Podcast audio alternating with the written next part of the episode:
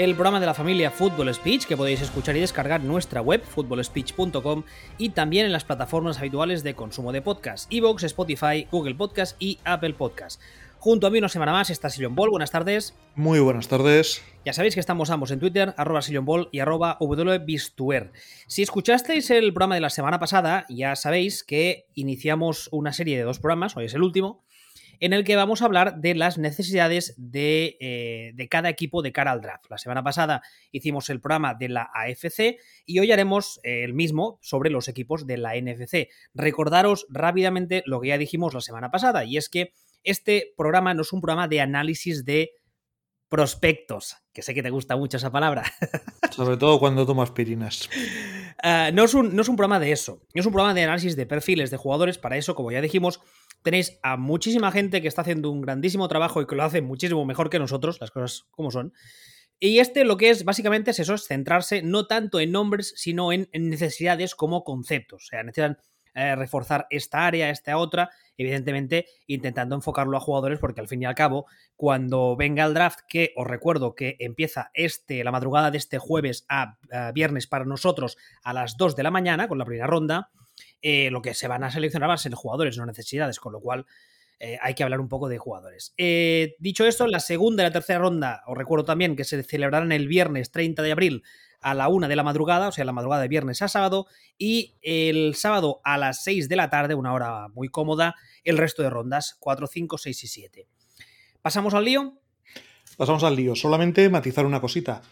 Y es que nosotros de lo que estamos hablando es de, necesidades o de perfiles o de eh, valor posicional en el draft de cada una de las posiciones porque nosotros lo que pretendemos es que cuando llegue el draft, si lo, yo qué sé, si Packers llegan y seleccionan en primera ronda un quarterback, pues que algo teniendo a Rogers, algo que no sé, a lo mejor podría pasar. Podría, podría. Podría, podría pasar. Pues podamos decir. Mm, acaban de hacer el gilipollas. Podremos decir, ¿a cuánto están los vuelos hacia Green Bay? ¿Se pueden entrar armas en Green Bay? Mm, es Estados Unidos. Eh, la ah, pregunta es, si se pueden sacar de allí. Es verdad. Eh, poder decir, oigan, mm, han hecho ustedes una imbecilidad. Y han hecho ustedes una imbecilidad, ¿por qué? Porque A, no necesitaban esta posición, y B, han seleccionado un tío que se proyectaba para vigésimo séptima ronda en primera ronda. Es que es muy bueno, Dodge. Eso no lo sabe nadie hasta dentro de tres años. Él es muy bueno, no vale nunca, jamás, jamás. De los jamases, de los jamases. Al 100% no lo sabe nadie. De hecho, perdona que te corte, hay una, hay una fórmula, por así decirlo, que podríamos aplicar al revés, a la inversa, que sería muchos jugadores que salen en rondas muy bajas, se cree eh, que no son lo suficientemente buenos como para salir en rondas más altas o en picks eh, de primera ronda o, segunda ronda, pero luego por oportunidades X o porque se rompe el titular y acaba jugando o porque resulta que era un diamante en bruto o por lo que sea, ese tío de cuarta, quinta, sexta, incluso séptima ronda que no contaba para nadie, acaba siendo una estrella de la, liga y eso lo hemos visto un porrón de veces sin ir más lejos. Hay un señor que se acaba de retirar que se llama Julian Edelman que jugaría que salió en una sexta ronda, ¿no? Y hay un señor que se llama Tom Brady que por ahí también salió. Exactamente. y, Richard Sherman, y, o sea, es que hay chopecientos. Él es muy bueno, no sirve ni para un. Mm, ni en un sentido ni en el otro hasta dentro de X años. Exactamente, ahora mismo, ahora mismo es. Han, han, escogido algo que les viene bien, han escogido eh, una posición en donde se debe escoger o después, y han escogido un jugador que todo el mundo pensaba que iba a salir en primera ronda, en tercera ronda, con lo cual salen ganando, o viceversa. Esto es lo único, lo único que para nosotros es importante ahora mismo. Dicho eso, empecemos pues con la NFC Este, el primer equipo, eh, los Washington uh, Human Beings, los llamas tú, Washington uh, Former Lonely as Redskins, el artista antes conocido como Redskins, que por cierto, coñas aparte, todavía no sabemos ningún nombre ni nada, ¿no? ¿La idea era, saberlo, era saberlo esta temporada o la siguiente? Yo pensaba que la idea era saberlo lo antes posible. Bueno, da igual. Ah, en el apunte que me, he hecho yo es eh, que para mí ganar hoy no debería ser su guerra. Tienes a Fitzpatrick, que es un mentor excelente, Así que lo suyo para mí sería empezar a construir para el futuro. Dicho eso, yo creo que no sería muy descabellado ir en primera ronda a por un quarterback, aunque sea eh, un pick bajo, aunque sea haciendo trade down incluso, y cogiendo a uno de estos quarterbacks que todo el mundo tiene claro que tiene talento, pero que está por pulir. Yo creo que tienes la situación un poco eh, ideal para ello. Y luego yo he puesto línea ofensiva, un linebacker exterior, de hecho he puesto dos, dos linebackers exteriores, y un Tyren. ¿Qué tienes tú? Parecido. El problema que tienen los What the Fucks con, con el quarterback es que seleccionan por la parte trasera. Seleccionan el, número 19. Entonces, para conseguir un, quarterback premium, tendrían que subir bastante. Tendría que sería uno de los equipos a, en competición por subir al, en torno al 10 para coger el, último de los, de los buenos o de los presuntamente posiblemente buenos, ¿no? Lo que ocurre es que ellos ya tienen, como bien dices, tienen a Fitzpatrick, es decir, tienen a un tío que en teoría para este año y el año que viene les, les va a apañar. Mínimo un año se supone que les tiene que apañar, aunque, aunque Fitzpatrick a lo tonto tiene 74 años. Que parece que no, pero, pero es de casi casi la quita Tom Brady. Entonces, mm, ¿que necesitan un quarterback a, medio plazo? Sin duda. ¿Que lo pueden conseguir en el 19? El 19 es una posición muy puñetera. Y es una posición muy puñetera porque no deja de ser primera ronda, parte trasera, pero tampoco tan trasera. Entonces, claro, dices, no, es que voy a gastar un pick en un quarterback. Y voy a gastar un pick en un quarterback, de, un pick de primera ronda en un quarterback para no ponerlo. Y para no ponerlo a lo mejor durante dos años. Es, hostia, es que a lo mejor eh, para eso te lo gastas en segunda ronda. Para tenerlo haciéndose en el horno con, con Fitzpatrick, pero en ah, primera ronda. Aquí, respecto al puesto de quarterback en, los, en Washington, hay dos aspectos. Primero, como tú bien decías, y es que en ese pick en principio no va a caerles, a no ser que el draft se vuelva loco. Que yo ya digo ahora, ya llevo días diciéndolo en Twitter, que tengo la, sensación de que este año el draft va a ser muy loco. Pero bueno, sí, se, huele, luego al final no pasará nada. Exactamente, pero de entrada, no sé por qué, ¿eh? es un pálpito. Pero bueno, volviendo a la, a la realidad, a lo, a lo tangible tienes un pick 19, en teoría los quarterbacks, digamos, que tienen talento para estar ahí no te van a llegar, con lo cual, si escoges uno, va a ser un proyecto eh, muy en el aire y además es que también está el hecho de que tienen a, Taylor Henneke, que el año pasado eh, hizo dos o tres partidos por necesidad, porque se rompieron los titulares y tuvo que salir, no lo hizo del todo mal, lo que pasa que no sé hasta qué punto eh, les compensa a, Washington gastar esa, ese primer pick, esa primera ronda, en un coreback teniendo a Fitzpatrick primero, que lo puedes poner a jugar y que todo el mundo sabe qué es lo que es, y luego teniendo a este, a este suplente que oye, igual lo tienes ahí un año aprendiendo, un par de años aprendiendo de Fitzpatrick, que resulta que luego te sale un suplente apañadito a la mar de bien, y con este primer pick. Pero un suplente es un suplente. Eh, sí, pero a veces mm, casi mejor un buen suplente, en el sentido de que sabes lo que te va a dar y que no puedes pedirle más, pero que hay dos o tres cosas que las hace bien, que no jugártela con un tío que, no, que sí, que dice todo el mundo que tiene mucho potencial, pero con él lo sabes. Hombre, pero eso es ya pensando en quiero ganar, quiero tal, quiero cual. Y a ver. Yo, eh, para mí, he dicho al principio que creo que el plan de Washington no es ganar hoy y casi te diría que tampoco es ganar mañana. O sea, yo creo que la, la idea es construir, em, empezar a construir un proyecto ahora para empezar a ser un equipo en plan competitivo de verdad en tres años. Ya sé que eso es, mucho tiempo en la NFL y que a los fans, según cómo, no se lo puedes vender. Pero entramos en lo de siempre. Si quieres montar un proyecto como Dios manda, con una estructura sólida, no puedes pretender eh, en un equipo que tiene tantas necesidades pasar de ser un equipo del montón a ser un equipo competitivo en una temporada. Yo creo que eso es, irreal. Yo tampoco creo que sea un equipo del montón. A mí me parece un equipo que la defensa la tienen o casi la tienen lo que, y lo que necesitan es lo que necesitan es el ataque. O sea, la cuestión es cómo, cómo conseguir montar ese ataque. Porque, como es lo que te estaba diciendo, en, el, donde seleccionan ellos es demasiado tarde para un quarterback premium y demasiado pronto para un quarterback al que le quede, al que le quede mucho horno. Entonces, yo imagino, imagino que si no suben para conseguir un quarterback premium o medio premium, imagino que lo que harán será buscar un eh, buscar línea en primera ronda, buscar un tackle izquierdo de los buenos de esta, de esta clase de, garantías y ya a lo mejor en segunda ronda buscar un, un quarterback de, de, futuro. Un tío, un tío que prometa mucho, pero que le falte horno. Y que cuando ya se le, eh, se le pretenda dar la alternativa, ya tenga ese, esa línea mejor montada. Pero mientras tanto, yo, yo sí, yo iría a, a línea en primera ronda, a quarterback de futuro en segunda ronda. Y en tercera ronda buscaría un Titan también.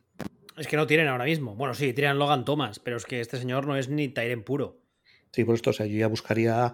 En esa tercera ronda, que es una ronda bien para, para Titans de nivel medio, mm, buscaría un tight end, a lo mejor un safety y tal, pero, pero la defensa creo que la tienen. Mmm, sí, o sea, es que precisamente, o sea, les falta el safety. Todo el resto de la defensa yo creo que la tienen. Yo para mí, a mí, yo creo que les, no les vendría nada mal un linebacker exterior, como dijimos la semana pasada, hay una palabra que usé mucho en el programa y va a volver a salir mucho hoy, que es la de edge. Esta posición de edge que se ha puesto un poco entre comillas de moda, que es esta especie de linebacker exterior, pero que también puede jugar de en según qué paquetes y tal. yo iría a por un jugador, tampoco hace falta que sea una mega estrella, o sea, no estamos hablando de que tengas que gastarte un pick 10, pero sí uno de esos jugadores que puede jugar en varias posiciones y que, y que realmente eh, sea, sea, marque diferencias en el pass rush porque creo que si desde esa segunda línea eres capaz de meter ni que sea a un tío que pueda ejercer presión con garantías, teniendo delante a quien tienes delante, a Chase Young, que ya veis el año pasado que es una bestia parda, yo creo que esa defensa cambia radicalmente. Creo yo, ¿eh? Hombre, pero ellos más o menos, aunque esto siempre es muy, eh, muy, muy elástico, ellos están jugando sobre todo, digamos, una base de 4-3. Sí. Básicamente, sí. ¿no? Entonces, y ellos ahora mismo, esa función de pass rush se la está haciendo Chase Young y se la está haciendo Montes Sweat. Sí, pero desde, desde, la misma línea. Bien, ¿y qué más quieres?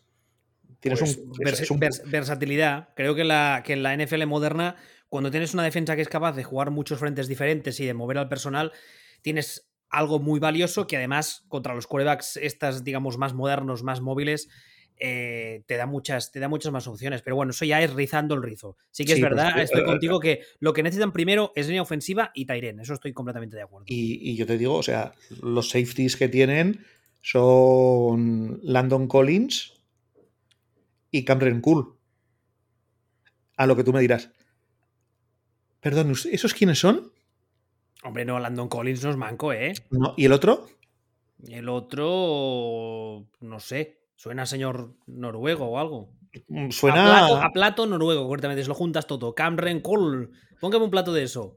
A, a, fortaleza, a, Fortaleza, el Señor de los Anillos. También, sí, señor. Minas Cameron. Pero el. Pero que, que, que, que no, que, que, les falta. De hecho, ese, ese puesto no, no, lo tienen.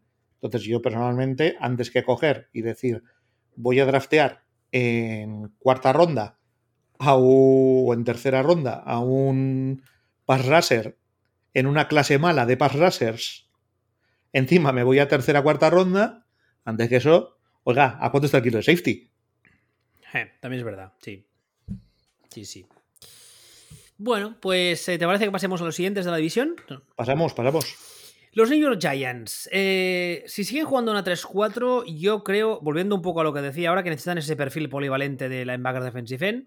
Entendemos que a Daniel Jones eh, le contamos aún como coreback 1, ¿no? Sí. ¿Entendemos? Eh, sí, sí. Y si, es, si ese es el caso, que entendemos que sí, yo creo que también necesitarían un perfil, uh, un receptor de perfil así más grande, como decíamos la semana pasada, un, un pláxico barras de la vida, ¿no? Un tío de esos físico, grande, no hace falta que se vayan profundo en cada ruta, pero esos tíos que le cuelgas el balón y como el safety, hay el perdón, el corner más alto le llega al ombligo, sin decir otras partes ni ser obsceno, pues eh, yo creo que tiene mucho trabajo hecho. Dicho eso, eh, ¿qué te parece a ti la opción esa del Rusher? Y bueno, también tengo en los dos primeros picks, tengo línea ofensiva. ¿eh? Tengo edge, decir, línea ofensiva, yo, línea yo ofensiva. Estaba callado, yo estaba callado y te iba a decir, o sea, línea ofensiva. Y luego ya, una vez que pongan que se gasten, no sé, dos, tres picks en línea ofensiva, ya hablamos de yo, tengo, yo tengo dos seguidos, de hecho. No sé por qué he dicho lo del el edge rusher, pero lo tengo si lo he puesto mal. Pero yo tengo línea ofensiva, línea ofensiva, edge rusher, receptor y linebacker. Pues sí, además es que es un, es un equipo, los, eh, estos Giants, que hasta cierto punto son... bastante obvios, ¿no? Porque es que. Sí, eh, hostia, yo no sé qué esperar, ¿eh? A mí me genera mucha, mucha curiosidad en el sentido de que el año pasado creo hablo, que empecé. hablo de sus agujeros y necesidades. Ah, vale, vale, perdón, perdón, vale. O sea, eh, quiero decir, para mí tienen un- unos agujeros descomunales en el interior de la línea ofensiva. Descomunales. Y, y- y ya está. Lo que pasa es que, no sé, de, yo de, de Gettelman, pues era alguna imbecilidad, que es lo que suele hacer siempre. Pero Ya tardaba el palo a Gettelman. es que, es que es, los, los malos eh, los malos general managers se miden en la escala de Gettelman. Es como es, eh, ¿cuántos? Como si fueran, no sé, como si fueran Suena- Teslas. Suena, ¿Cuántos- suena, cuán- suena chungo, ¿eh? Sí, sí. ¿Cuántos Gettelmans tiene Gatteganst? Tiene, tiene 78,3 Gat- eh, Gettelmans. Dios mío, qué Suena- desastre. te diré más, suena a síndrome de esos que tiene, pobrecitos míos, uno de esos niños, uno de cada 10.000, enfermedad rara. Síndrome de Gettelman. Oh, ¿Qué, qué es, qué, es, qué- qué es esta enfermedad que tengo eh, que, que- que hace que no sea capaz de tomar buenas decisiones? Que, que usted le ha llamado enfermedad de Gettelman, doctor. Dice, pues no lo sé, señor Gettelman. Es, es, lo- es lo que tiene usted que es Le, le idiota. falta, le falta una proteína que impide que haga usted decisiones con sentido común y le hace a usted tonto de remate. ¿Vendría a ser Sí. eso? Sí, exactamente. Exactamente. Usted ve, usted ve Forrest Gump, ve a un señor corriendo y dice, ese es el fútbol que me gusta. Pero bueno, volviendo, al tema. O sea, línea ofensiva, en el medio de la, línea ofensiva eh, tienen un agujeraco descomunal. Habrá que ver qué pasa con Andrew Thomas. Y, una, y aparte, es que de esto, de este problema, solucionar este problema puede significar solucionar el presunto problema que se les puede formar con el quarterback. Sí, porque Pero- al final lo que has visto hasta ahora, yo creo que hay que cogerlo con pinzas, porque, porque el equipo estaba como estaba y porque a mí eso de evaluar quarterbacks con eh, poca o muy poca experiencia detrás de una línea, vamos a ser amables, porosa, es algo que me escama un poco. O sea, tú cógeme a un tío y ponle detrás de una línea que más o menos funciona y entonces si ves que el tío hace dropbacks y está de pie 3-4 segundos y entonces toma decisiones de mierda, dime, es que el chaval es tonto, vale, te lo compro. Pero detrás de esa línea, hombre, yo no creo que acá puede- no, no hemos acabado de ver tampoco que Daniel, o sea, lo suficiente de Daniel Jones como para decir, sí, es malo categóricamente. Creo Sí, yo, no, vamos. no, por supuesto. Pues no, estoy completamente de acuerdo.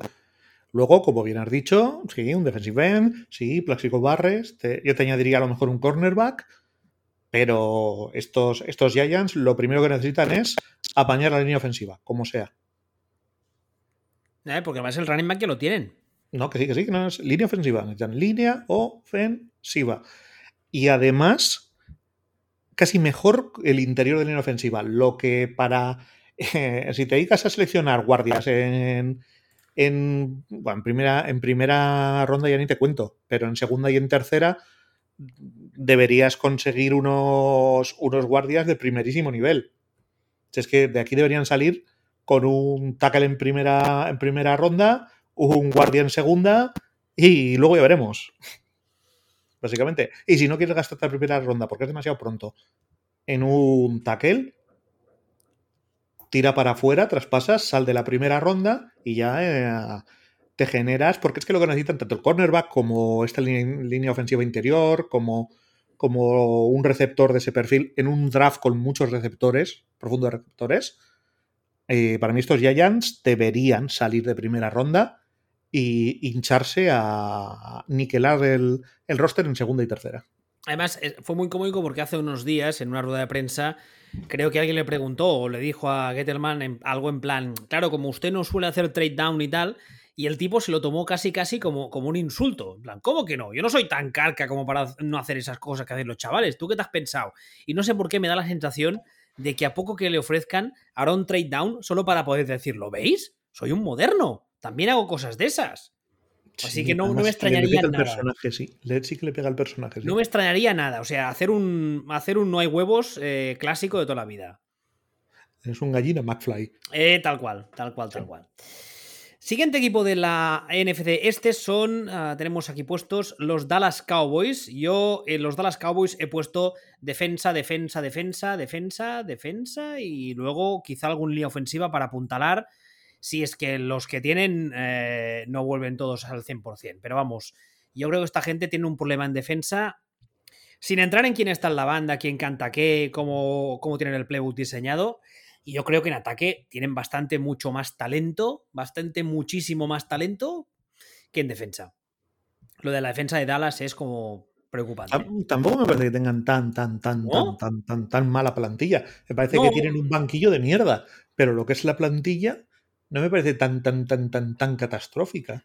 Y ojo que se les ha retirado Sean Lee, que dices tú, a ver, Sean Lee, espera, espera, que ya sé dónde vas. O sea, de las últimas 10 temporadas debe haber jugado, sumando todos los partidos, debe haber jugado media. Sí, es verdad, es verdad. Pero eh, es el típico jugador que ah, casi casi te diré que aporta tanto cuando está en la banda como cuando está dentro. Y cuando estaba sano, esa defensa lo notaba muchísimo. Entonces, hay un núcleo de jugadores ahí. Yo creo que siguen teniendo muchos problemas en el pass rush, porque el año pasado fue un desastre. Y no sé, yo, yo insisto, el, problema, a ver, hay una cosa que parece que tienen clara y es que necesitan ayuda en la secundaria porque ya el run run lleva días sonando de que tienen muy claro que hay que ir a por un corma, que no sé qué.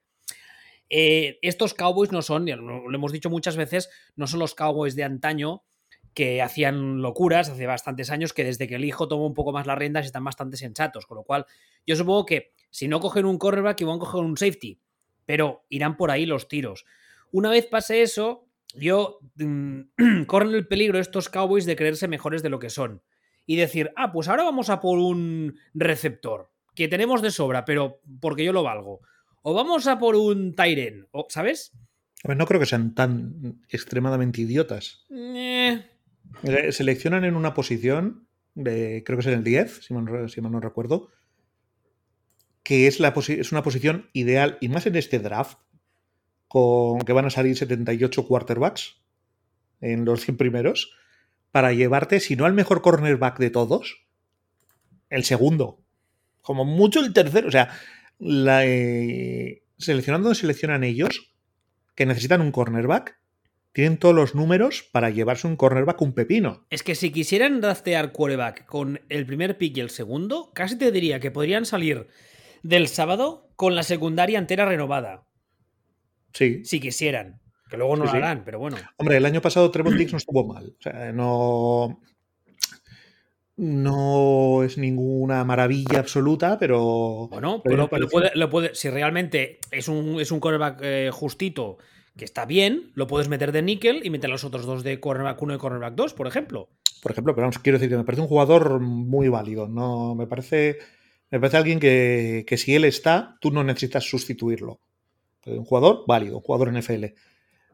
Pero lo que estábamos diciendo, drafteando donde draftean, se pueden llevar un cornerback de primerísimo nivel. Coño, digo yo que lo harán. Porque aparte de eso, aparte de eso, sí, un, un, un raser, un, como dices tú, un, sí, les podría venir bien. Un, un poquitín de línea ofensiva, un pero pero realmente, o sea, yo lo miro y digo, agujeros, agujeros. No, no, el, agujero gordo que tienen es en la secundaria, está más que claro.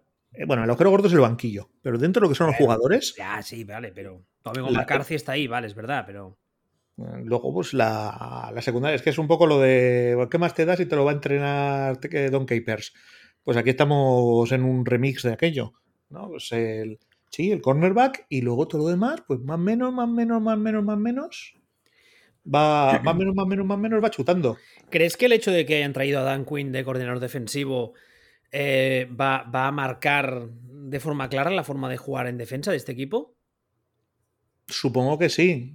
supongo que lo van a hacer también como lo hacían, como lo hacían los Falcons. Yo me refería así, eh, al menos pretenderán, no sé si lo conseguirán, imitar un poco el modelo Seattle. Puede ser. Puede ser, pero no, no tengo tan claro que Dan Quinn sea eh, modelo Seattle clavado en la frente. No, el, modelo Seattle defensivo era Pete Carroll, pero bueno. Por eso digo, o sea, que quiero decir que no tengo la sensación de que, de que este hombre sea eso, o sea, alguien que, automáticamente se traslade en eso. No, no creo que intente hacer nada el otro jueves. Aparte, que es un señor que tampoco me gusta demasiado. No, tampoco es muy santo de mi no, devoción, no, la verdad. No me parece ningún portento en, ningún estilo. O sea, me parece que es tan poco creativo. Lo que, lo, que lo que se llevó de Seattle fue ser poco creativo. Además, me recuerda, hay una serie que duró solamente una temporada porque la, la NFL se la cargó, que era de ESPN, que se llamaba Playmakers, que era de, sobre un equipo profesional de fútbol americano, y era como un domingo cualquiera, pero cogiendo todo lo malo de la NFL y multiplicándolo por 15. O sea, era La Superliga. Eh, no, la serie Ah, vale. hablando de la NFL, coño. Ah, vale.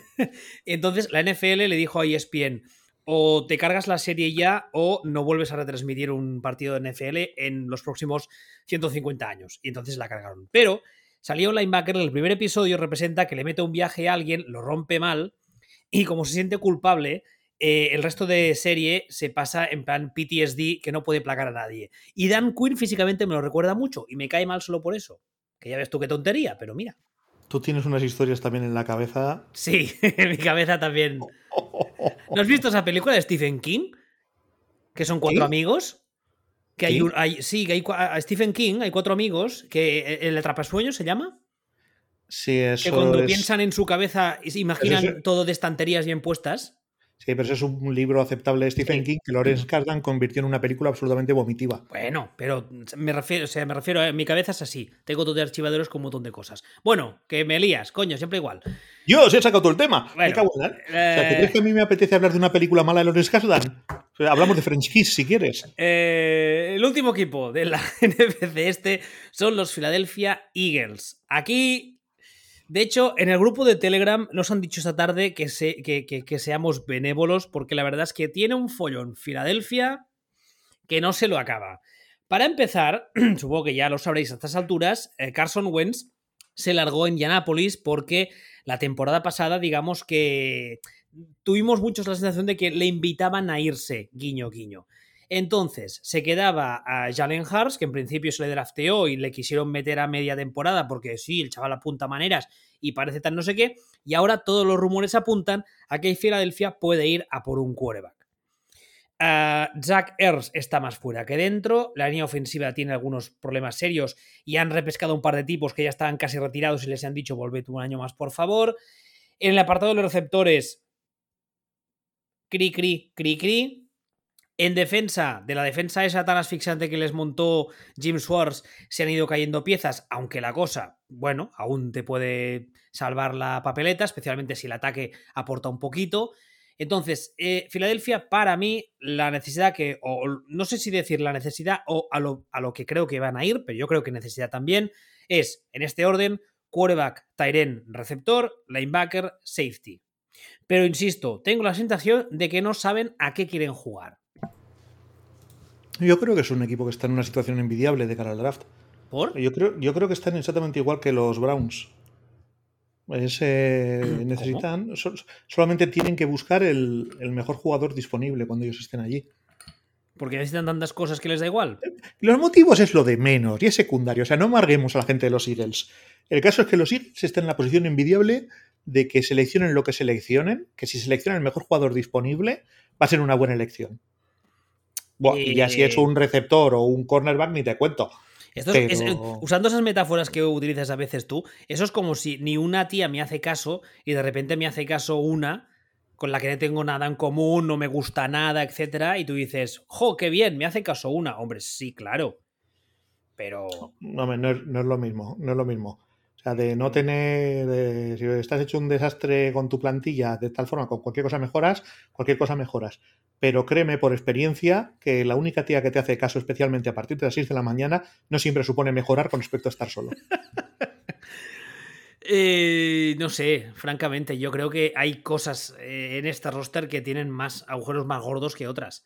Por ejemplo, la, la parte del, del front seven, y yo no lo acabo de, de ver mal del todo. Y la temporada pasada, de hecho, hubo muchos partidos que rindieron a un nivel aceptable. El problema es que tenían que estar en el campo como pues, 40 minutos seguidos porque el ataque era un auténtico desastre y entonces no, no, no salía nada. Pero No, sí, eso, eso es correcto. Pero si en el momento que les toque ronda tras ronda, si llega tercera ronda y dices, el mejor jugador que hay aquí porque es que ha caído y tal, pues resulta que es un defensive, es un tackle.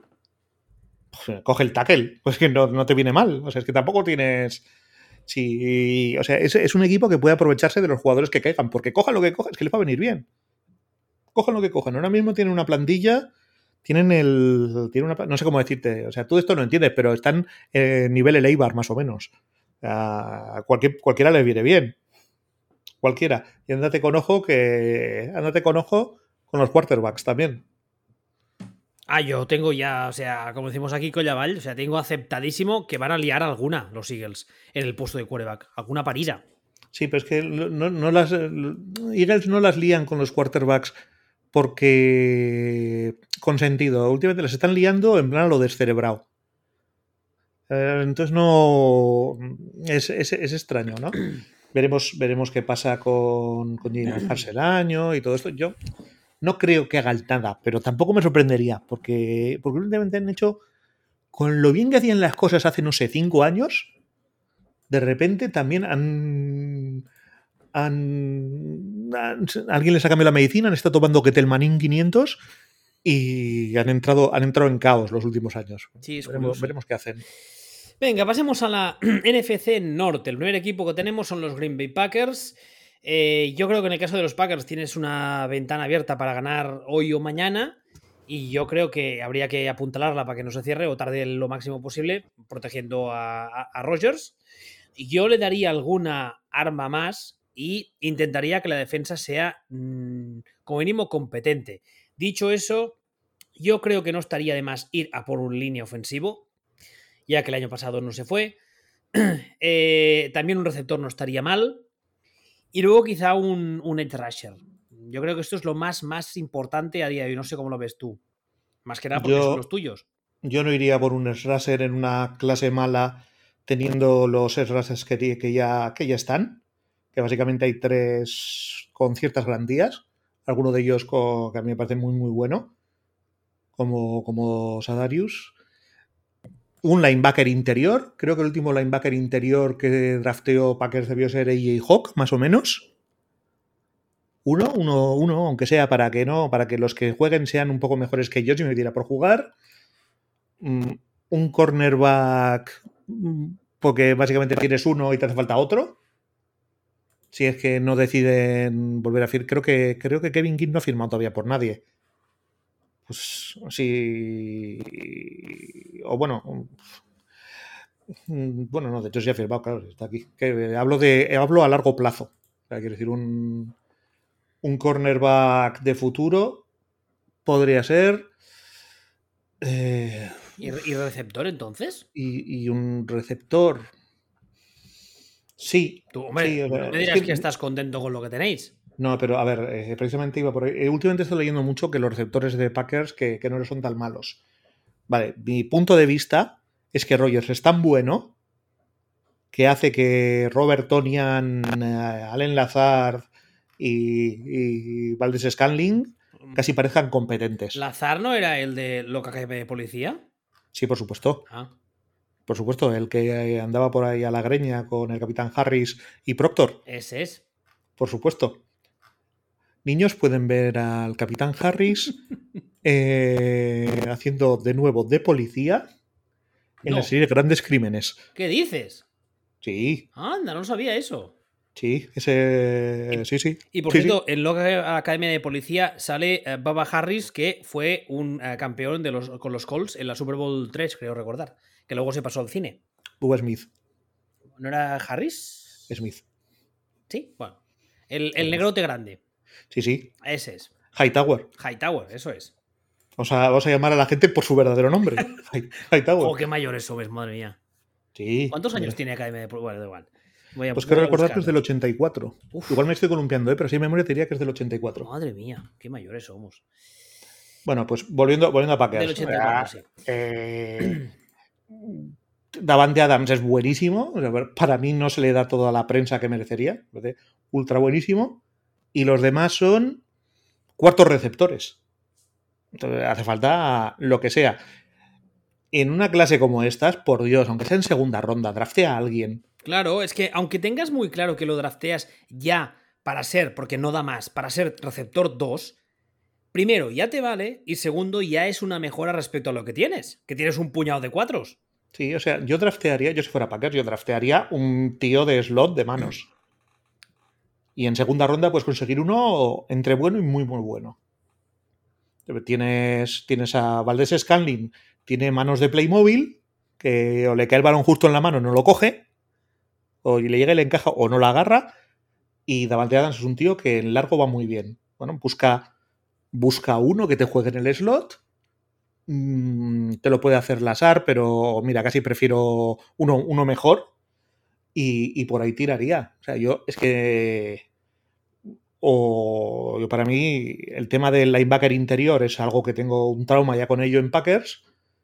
Y, en, y yo para mí las tres primeras rondas tendrían que ser linebacker interior, eh, receptor y, y, cornerback. ¿Y la línea ofensiva la dejarías tal cual? La línea ofensiva yo la dejaría tal cual. O sea, yo la dejaría El año pasado, con unos mimbres...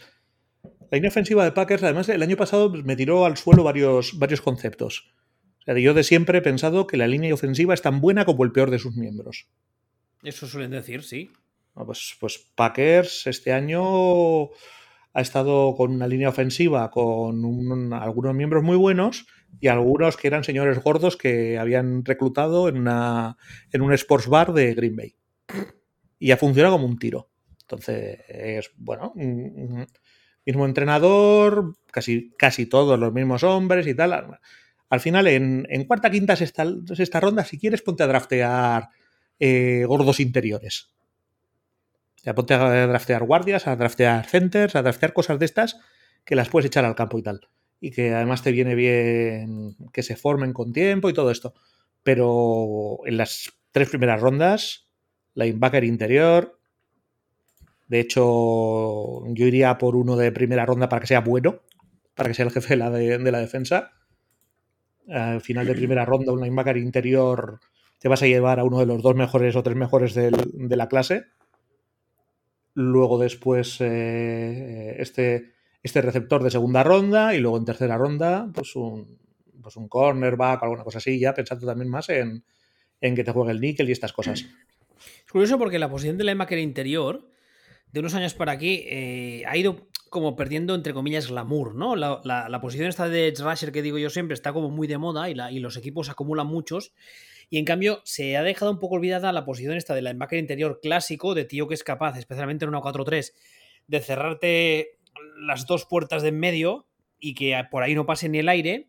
Y sigue siendo un tío muy necesario. Sigue siendo muy necesario, pero es que en esta, en esta NFL actual, a veces casi da, la, da, da un poco el feeling, da la sensación de que para jugar ahí, casi, casi, casi, casi, casi, te interesa más poner un safety.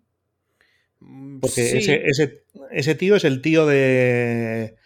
Eh, te va a tener que cubrir un. Te va a tener que cubrir a, a tight ends que a veces son. son puros, puros receptores. Te va a tener que. O sea, va a tener que, que saber defender el pase. Y el, ese linebacker interior clásico. Hay muchas veces que, que se mueve flojea. un poquito demasiado como Robocop. Sí, sí, claro, ahí flojea, claro. Sí, porque su, su power step, digamos, su, su, primer paso potente está e, en esas dos, tres primeras yardas casi casi en línea recta y cuando lo haces moverse en lateral por el campo, ahí es cuando flojea, está clarísimo. O sea, yo cuando hablo aquí por de, de, un linebacker interior, ni se me ocurre, o sea, ni me planteo. Eh, no, porque hay que defender la carrera, que sí, hay que defender la carrera. Es, si tú drafteas un linebacker interior en primera ronda, tiene que defender el pase a primer nivel. Tiene que ser Patrick Willis y no Zach Thomas.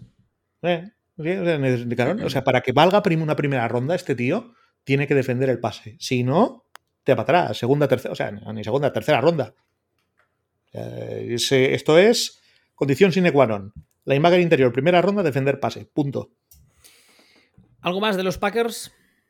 No. Pues venga. Siguiente equipo de la NFC Norte, los Chicago Bears. Uh, se han traído anti-Dalton, que para mí es un parche temporal, pues yo, de, yo lo usaría para criar, entre comillas, a tu quarterback de futuro y yo ayudaría a esa defensa más que nada porque tienes que jugar dos veces contra Aaron Rodgers. Pero bueno, dicho eso, yo creo que en primera ronda no les vendría mal ir a por un quarterback para eso, lo que decíamos, intentar que se, que se foguee un poco detrás de Andy Dalton sin la urgencia de tener que sacarle a jugar ya. Luego, línea ofensiva algún receptor y luego ya intentaría ayudar a la defensa, especialmente cornerback y un línea ofensivo interior. Para mi gusto, creo que ahí flojean un poco. No sé cuál es tu, tu, tus picks para los Bears. Yo creo que los Bears va a ser de los equipos que más van a intentar subir a por un quarterback. Hombre, yo creo que deberían, ¿eh? Porque... No, o sea, no, pero hay, muchos que deberían, pero yo creo que ellos lo tienen interiorizado. Es el, necesitan un quarterback, que Andy Dalton es, eh, nada, es el tío que está calentando el asiento hasta que llegue el, el, quarterback de futuro. Y yo creo, por ejemplo, en los Bears, eh, también culturalmente es una franquicia que le cuesta darse cuenta de que tienen un equipo de mierda. Los Bears tienen ahora mismo un equipo que casi deberían hacer, bueno, pausa, pausamos dos años y luego dentro de dos años hablamos. Y ahora dos años de remontar. Pero no creo que, se, que, que les pase eso por la cabeza. Creo que, que, que, la gente, además que la gente de Chicago para estas cosas es. Son todos linebackers, ¿eh? Estos son, pero mucho. De, todo, de los que todo, todo Ditkas. Son todo, sí, son todo. Jo, es que ese también es más listo para algunas cosas. bueno, pues necesitarían plantearse y decir, vamos a ver, con este equipo, con Andy Dalton, ¿realmente, ¿realmente creéis que vais a poder competir con Packers? ¿Realmente creéis que vais a poder competir con, con Vikings? Eh, centraros un poco, plantearos el tema a, a, dos, tres años vista. El, el, quarterback, el que tienen ahora, es un eso, es un es un calentador, un mantenedor de un mantenedor de fritos calientes. Y lo que necesitan es buscar el quarterback del futuro. Seleccionando donde, donde seleccionan, que es en la, en la zona tonta, que es en la zona de no he sido suficientemente bueno para ganar, ni suficientemente malo para tener acceso al talento, necesitarían subir. Y yo creo que lo van a intentar. Si no lo consiguen, tienen un agujeraco con los cornerbacks que para qué te voy a contar. Y además en esa división. No, no, en esa, en esa, división que dices, bueno, hoy no jugamos contra Davante Adams, hoy solo jugamos contra Adam Tillen. No pasa nada. Tienen un, tiene un agujeraco descomunal ahí y lo, y lo necesitan. Y ya, pues, eh, pues sí, el, el pass rusher les podría hacer falta, pero volvemos a lo de siempre. Clase de mierda. Entonces no te. No, no, vas no, a... no, a... ver, antes que pass rusher, yo he dicho un, un, un tackle defensivo, ¿eh? Porque sí, además les gusta mucho jugar en 3-4. Y yo, yo, para mí, si tú ves el depth chart, lo tengo justo delante. Y el front 7 tienes, sin, sin contar ahora al, al, nose tackle, tienes a Kim Hicks de defensive, de defensive end, vamos, a Mario Edwards, bueno. el otro end, Khalil Mack, Rockon Smith, Cebadan y Robert Quinn de linebackers, que dices, bueno, están bien. Desmond Trufant de cornerback y al otro lado Jalen Johnson, que no están mal. Y de safety tienes a Gibson y a Eddie Jackson. O sea, yo creo que el agujero más grande que tiene esta defensa a día de hoy es en el puesto de nose tackle. Lo que pasa que también soy consciente que encontrar un tackle defensivo que sea capaz de jugar en 3-4 no es tan fácil. Porque tiene que tener unas características físicas y técnicas muy determinadas. La gente muchas veces se cree que con un, defensive tackle para jugar 3-4 y 4-3 es lo mismo, y ni por asomo. Para empezar, tiene que ser físicamente más grande de lo normal. O sea, tiene que ser un tackle, defensive tackle físico, grande, bicharraco. Y luego tiene que tener ciertas habilidades, ciertas habilidades con el pass rush por sí mismo. No te vale solamente ponerlo ahí en medio y ala, porque la gracia de la línea de 3-4 es que como solo hay tres miembros, los tres sean capaces de meter presión. Pero, pero bueno, ya veremos qué encuentran. No sé, francamente, cómo está la clase de draft de, de este año para nose tackles o para tackles defensivos al menos. No tengo ni idea. A ver, repásame, repásame el depth chart de, de los Bears delante, el front seven. El front seven sería, sería Akim Hicks y Mario Edwards, los dos ends. Linebackers serían Khalil Mack, Robin Smith. ¿Y el nose tackle, y el nose tackle ahora mismo es eh, Bill Nichols. Goldman. Nichols. Bill Nichols. Bueno, entre, entre Eddie Goldman y, y, y Nichols están. Es que, a ver, Nichols. Pues es que yo no lo veo tan mal. O sea, yo creo que con eso chutan. Sí, ¿tú lo ves bien? Yo creo que sí. A ver, yo la, la necesidad de, de, línea defensiva para los Bears en esta lista yo la he puesto la última. O sea, hemos puesto cinco necesidades cada uno y he puesto la quinta, ¿eh? Tampoco lo he puesto en plan, no, es que necesitan un tackle como el comer. No. Lo que pasa no, que dentro, de, dentro de la defensa, yo creo personalmente que la posición que a día de hoy tienen más débil bueno, la de cornerback tampoco estaría mal un, un upgrade porque Desmond Trufant tiene... ¿Cuántos años tiene este señor? Desmond Trufant tiene 700 años y es un contrato que de este año, o sea, necesitan, para mí necesitan un, un cornerback, sí. primero para sustituirle a futuro, a medio, y segundo, casi casi que para ya. O sea, está ahí. No, además, el tema con los cornerbacks es que es una posición que necesitas que eh, el, el- el- el, eh, el ritmo físico, digamos, esté súper alto en todo momento. Entonces, si tienes uno de estos veteranos que te interesa mantenerle porque a nivel de vestuario te aporta mucho, no es mala idea tener a un joven para que este veterano tenga que jugar cada snap. Eso no sería mala idea. Con lo cual sí que es verdad que quizá el cornerback les vendría mejor que el, que el nose tackle, sí que es verdad. Y por eso te digo, pero que eh, yo para mí, tanto el. Tanto todo lo que es la línea, tanto el tackle como el pass rusher, a mí me parece que, que medio va. O sea, que nunca sobra, pero medio va. Y en concreto lo que decía es que un pass rusher en una clase de mierda como es esta, pues. Yo pasaría, yo pasaría de ello. Ahora, un receptor es, es lo que yo para mí no les vendría mal de, en ataque. O sea, yo una tercera ronda en un receptor, en, este, en esta clase, me iría de cabeza por ello. Para meterlo al lado de, de Allen Robinson, ¿no? No, pues que es que realmente, ¿qué, qué tienen de. ¿Qué tienen de receptor? ¿Qué tienen de receptor? Allen Robinson. Vale, termina contrato este año. ¿Qué más tienen? Es que no tienen mucho más. No tienen nada. El año que viene No. tienen nada. Tienen cero. O sea, necesita, para mí necesitan un receptor. Mínimo. Y pues coño, pues que aprovechen esta clase. habrá, habrá que ver qué hacen con la posición de quarterback y los trades durante el draft y tal, ¿eh? Porque bueno, tengo, la, sensación de que estarán muy activos y tengo la sensación, dicho con todos mis respetos hacia, hacia Ryan Pace, que es uno de esos GMs a, lo que es, a, a los que es fácil timar.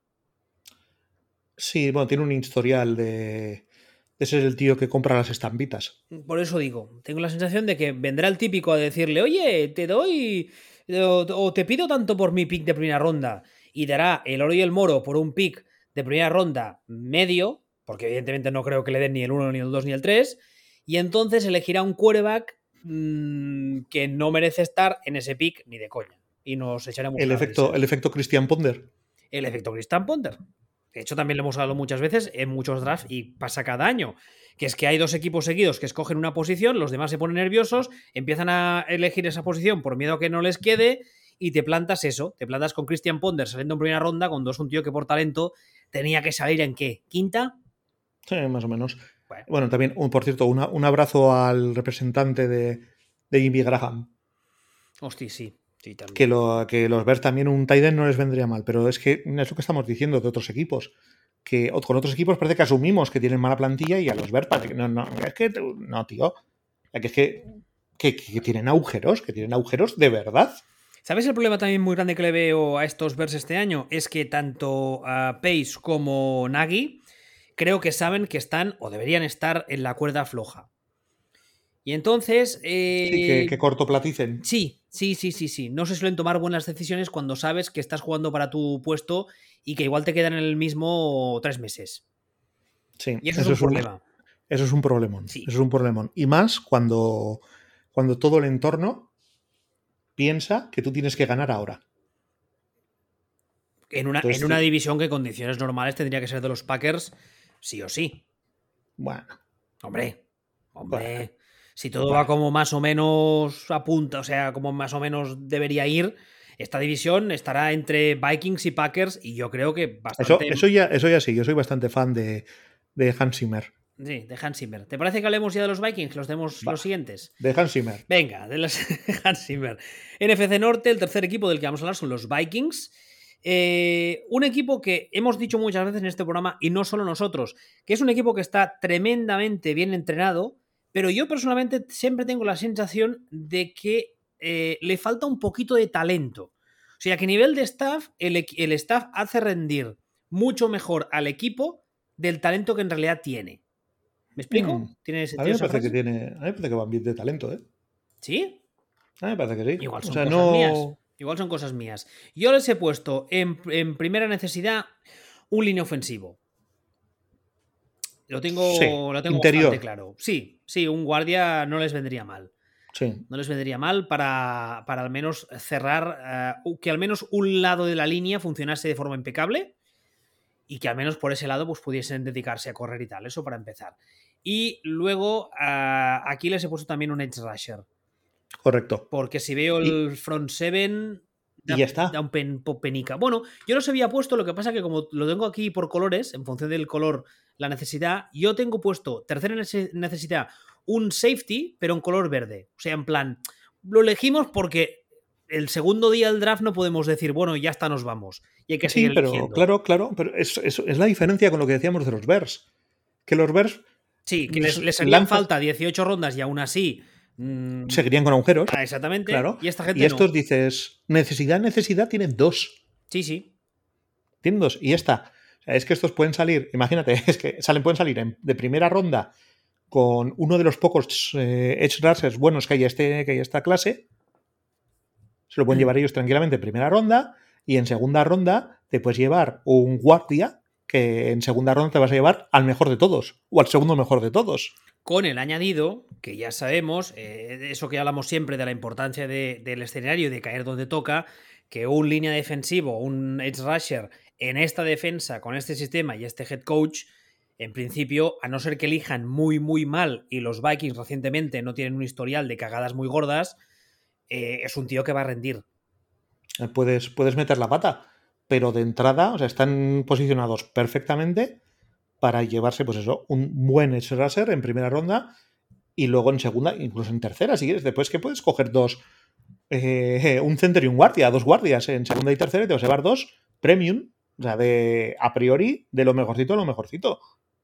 Eh, pues y, sales, y sales del segundo día con todas tus necesidades básicas cubiertas y encima, con un poco de suerte, habiendo renovado media línea ofensiva. Claro, o sea, es eh, cuando además es que tú eres un equipo que pretende jugar así. O sea, tú eres un equipo que, pretende tirar del centro del, interior de la línea ofensiva para abrirle huecos a Dalvin Cook. O sea, todo, o sea para mí, yo es que lo veo todo tan. sin ser algo tan exagerado como decíamos de, como decíamos de los Browns, pues en este caso sí que veo un equipo con unas necesidades muy concretas que además encajan muy bien con, lo necesitan muy claramente por cómo ellos quieren jugar y que en este draft y tal y como va todo están en unas posiciones muy muy buenas para seleccionarlo. Es un equipo que llega al draft con unas necesidades muy claras, pocas. Y en la, y en la posición ideal para cogerlas. E-, eso también, y además con un staff que tiene un historial de que estaremos más o menos de acuerdo en algunos picks, pero en algunos eh, trades, por ejemplo, pero en líneas generales es un staff que no, no, tiene, que yo recuerde, vamos, no tiene un historial de cagadas de esas que dices, madre mía, es que esta gente cada vez. Sobre todo no, hacen idioteces. Exactamente. Es, ese, tipo, e-, ese tipo de cagadas hablaba yo, de esas que dices, pero, pero, ¿qué, pero qué cojones beben esta gente en el día del draft? ¿Le están pegando al burro todo el rato? No, ese staff no. Con lo cual, a priori, mm, los fans de los Vikings yo creo que pueden ir al draft bastante tranquilos. Luego veremos qué pasa, pero en principio. Y también no estaría mal, ya que, como decíamos ahora, en principio en, las tres primeras rondas puedes cubrir muy bien todo lo que necesitas. Luego, eh, buscando un poco de fondo de armario o ese tipo de diamantes en bruto que la gente no tiene un poco controlada, buscar un Tairen. Puede, pero tampoco me parece una necesidad perentoria. No, no es una necesidad inmensa, pero no estaría mal, porque es que ahora mismo el titular, ¿quién es? Mm. Yo lo tengo delante, pero tú me lo puedes decir de memoria. ¿Kyle Rudolph? ahí, ahí ha sido a dar, ¿eh? Qué mala persona. Qué mala persona es. Según, según el depth que tengo yo delante, un tal Irv Smith Jr. y luego el segundo Tyler Conklin. A ver, sí, vale, bueno, son, pues bueno, pues para cumplir. Pero yo tengo la sensación que es un equipo que por, por esquema ofensivo se apoya mucho en la posición de Tyren y no veo a estos dos, al menos a día de hoy, no les veo como dos Tyrens que marquen mucho las diferencias. Que luego, a ver, yo me, como, me como mis palabras, que no sería la primera vez ni será la última, pero no sé. Pero bueno, ya, ya te digo, es, es en plan, pues, oye, viene la cuarta ronda, estoy aburrido. Jimmer, ¿qué haces? No sé, buscamos un Teren. Bueno, vale, ¿sabes? En ese sí, sí, sí, sí, sí, no, sí, es, es, eso también. Reincidimos en lo mismo, o sea, es que era un equipo, o es un equipo, vamos, que, que tiene necesidades muy claras, que muy cortas, en de segunda ronda van a salir con las necesidades cubiertas, y en tercera ronda pueden decir, bueno, a ver, y ahora ya vamos a gustarnos. Exactamente, a rezar el rizo. Claro, o sea, el siguiente que nos queda de esta división, por ejemplo, es todo lo contrario. El que viene ahora, ¿no? Sí. El último del NFC Norte son los Detroit Lions. Eh, ¿Qué decir de los Detroit Lions? ¿Qué decir? Empezando por ese head coach de mentalidad tan moderna. Eh, igual, igual luego es listo y todo esto es postureo. ¿Te imaginas que es pose? Resulta que el tipo es. Hay un IQ de 160 y tiene tres carreras. No tiene pinta, ¿eh? Con todos mis respetos, pero no tiene pinta. O sea, el, rollito ese de golpes en el pecho en plan orangután plateado y vamos a romper rodillas. Uh, uh, uh. Dio, dio bastante vergüenza ajena, ¿eh? Es que de, entrada, bastante. De, entrada de estos Lions. O sea, en, general, en general en, la NFL moderna, o sea, en general, perdón, al revés, en la sociedad moderna en la que estamos, ese tipo de, machismo caduco ya, ya griñola, como decimos en catalán. Ah, esto, No, es machismo, esto es machoalfismo. Bueno, eso, sí. Es otro, es otro rollo. Pero es que además en la NFL moderna, o sea, no al lugar, como dicen los abogados. Pero ya ese tipo de entrenador ya hace muchos años que está o debería estar jubilado. O sea, los entrenadores modernos en la NFL, al menos los que triunfan, tienen un perfil más, más eh, intelectual que, cavernícola.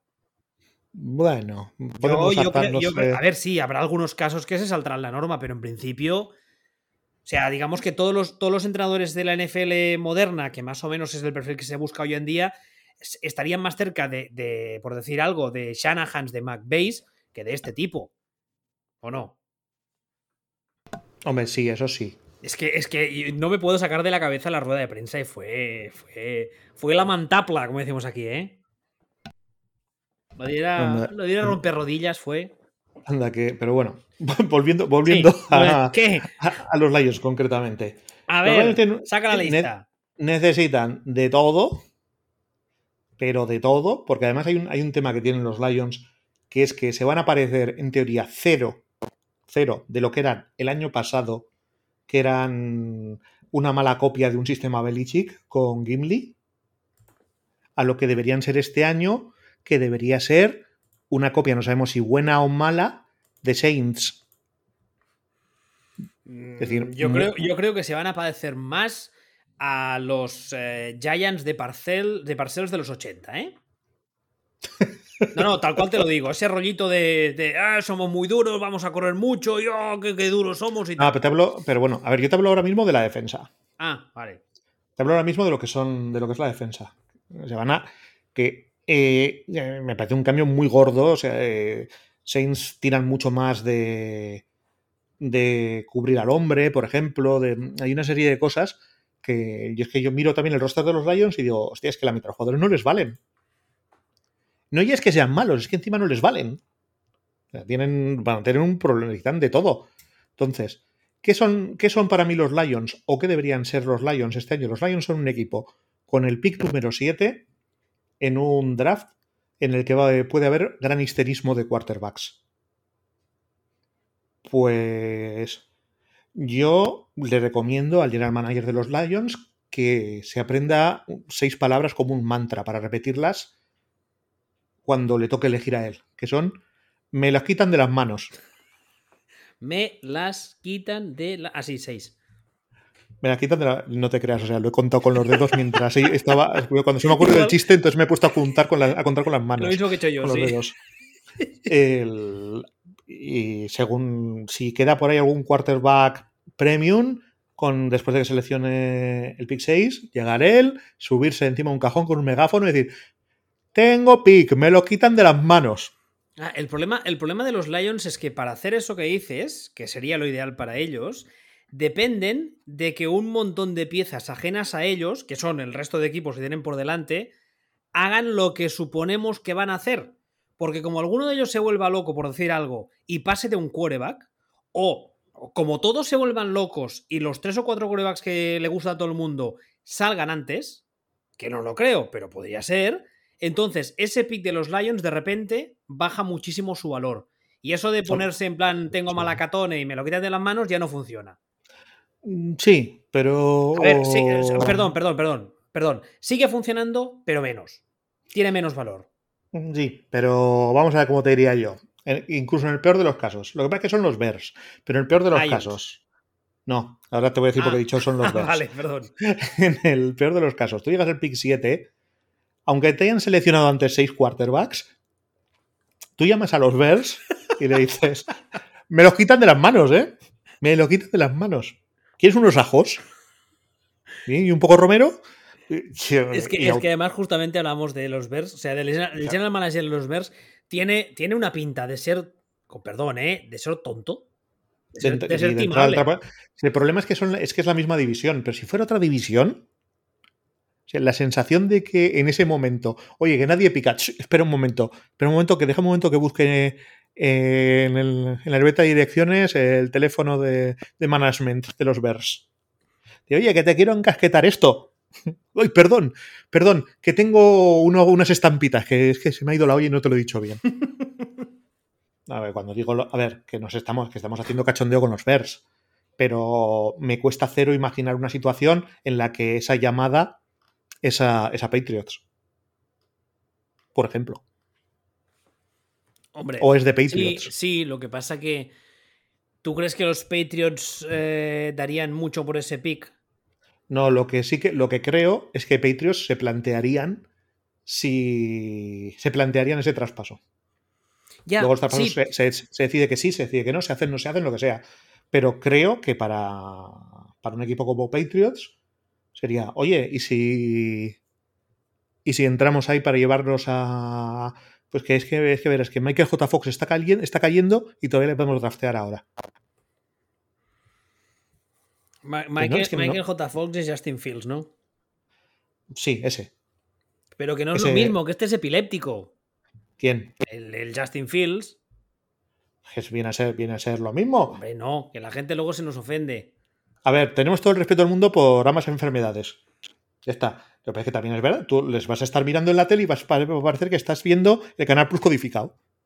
No, pero sí, que se medica y todo. Coño, además, el otro, el otro, día lo dijimos. Alan Faneca que esta semana está sonando porque le han, eh, van a introducirlo o lo han introducido en el Hall of Fame. Eh, jugó toda su carrera y nadie se había enterado y el tío se medicaba. O sea, en principio, que yo sepa, yo nunca había oído de un jugador que fuese, que fuese epiléptico y que haya tenido problemas. O sea, que en principio, lo que pasa es que ya sabemos todos cómo son los equipos en NFL y al parecer eso está provocando cierto run run en las front office y puede ser que un tío que hace dos semanas, igual, según cómo se pusiera el día de tonto, era pick 3, ahora pase a ser, mm, haga un Rogers y se plante en el pick 24. Pues podría ser. mucho me parece, pero, pero sí. Cosas más raras hemos visto, ¿eh? Sí, a ver, si quieres que hablemos en serio, hablamos en serio. ¿De, qué? De, de, todas estas cosas. Y dejamos de hablar de, de, Michael J. Fox y de su espléndido trabajo en Spin City. No, que, no que me aburro. Spin City no estaba mal, ¿eh? Yo alguna vez había pillado algún capítulo y. No, Spin City estaba bien. Y Carla, y Carla Yugino de joven, cuando hacía su novia, ni te cuento lo bien que estaba. Ya, ya tenía que salir eso. Es para mirar lo más importante de esa serie. Ya. Entonces, bueno, pero volviendo, volviendo a este tema, para mí, para mí los Lions clarísimamente tendrían que buscar salir de aquí como sea, porque no es que tengan, no es que tengan agujeros es que están como Sonic Corleone después pasa por el peaje. Hostia, esa, referencia es muy vintage, no sé si la pillará la gente. me digo yo, que sí. Es clásica, es clásica pero es antigua. Estamos hablando del padrino, no estamos hablando de una película de Kiarostami. Ya bueno, pero la gente ya sabes cómo es. Bueno, traducción, muchos agujeros. esto es del padrino. Esto es del padre de uno que sale en Hawaii 5-0. Uno con la cabeza muy gorda. Entonces, volviendo, volviendo a los Lions, ¿qué necesitan? de todo. El padre de uno. Ah, sí, coño, claro, James Caan, es verdad. Perdón, ¿Eh? perdón, ya he vuelto. Ya. Pero, de todo, y cuando digo de todo, también, también igual staff, ¿eh? Sí, bueno, pero déjales por lo menos que la caguen, que todavía no han llegado. déjales por lo menos que la caguen, me ha gustado eso. Claro, o sea, pero, eh, pensaba que ibas a decir igual quarterback, pero, pero bueno. Pero si tienen, si tienen a tu amigo unicornio. Eh, bueno, este era. Este es claramente un caballo con chapela. Sí, sí. Pero, pero bueno, receptor, cornerback, safety, eh, linebacker, quarterback, necesitan de todo, de todo. Lo de este tipo también te la marinera, por cierto, lo de, lo de Jared Goff. Sí, ¿te acuerdas en, que... en, apenas, ¿qué? ¿Dos años? Pues si decíamos nosotros, en cuanto los equipos se van a dar cuenta que lo único que tienen que hacer es cambiarle, cambiarle algo en los segundos, claro, en los segundos que no le da tiempo, que, está prohibido la comunicación con el quarterback, y ya le han chutado la kriptonita. Pues ya está, se lo hicieron y, se ha ido a la mierda. Sí, sí, pero es que, pero es que, insisto, o sea, hace apenas dos años estaba de titular en un equipo que apuntaba a anillo Y a día de hoy están unos Lions que. madre mía, qué deprimente. Pues, pues esto, vamos, que los Lions están tan mal que llevamos cinco minutos hablando de gilipolleces por no tener que decir que, que, que, apestan. Cierto. Que están de todo. siguiente división, anda. NFC Sur, New Orleans Saints. ¿Se darán cuenta de que han empezado una nueva etapa o pretenderán seguir como si no hubiese pasado casi nada tras el retiro de Breeze? Para mí, lo he dicho muchas veces, no tienen quarterback. Tienen eso, que ¿Tienen, un running, tienen un running back que medio pasa. Bueno, iba a decir, tienen, a James Winston y luego tienen a un truco de magia. Bueno, es que James Winston. Yo quiero ver a James Winston con gafas, o sea, al nuevo, al que ve, a ver qué pasa.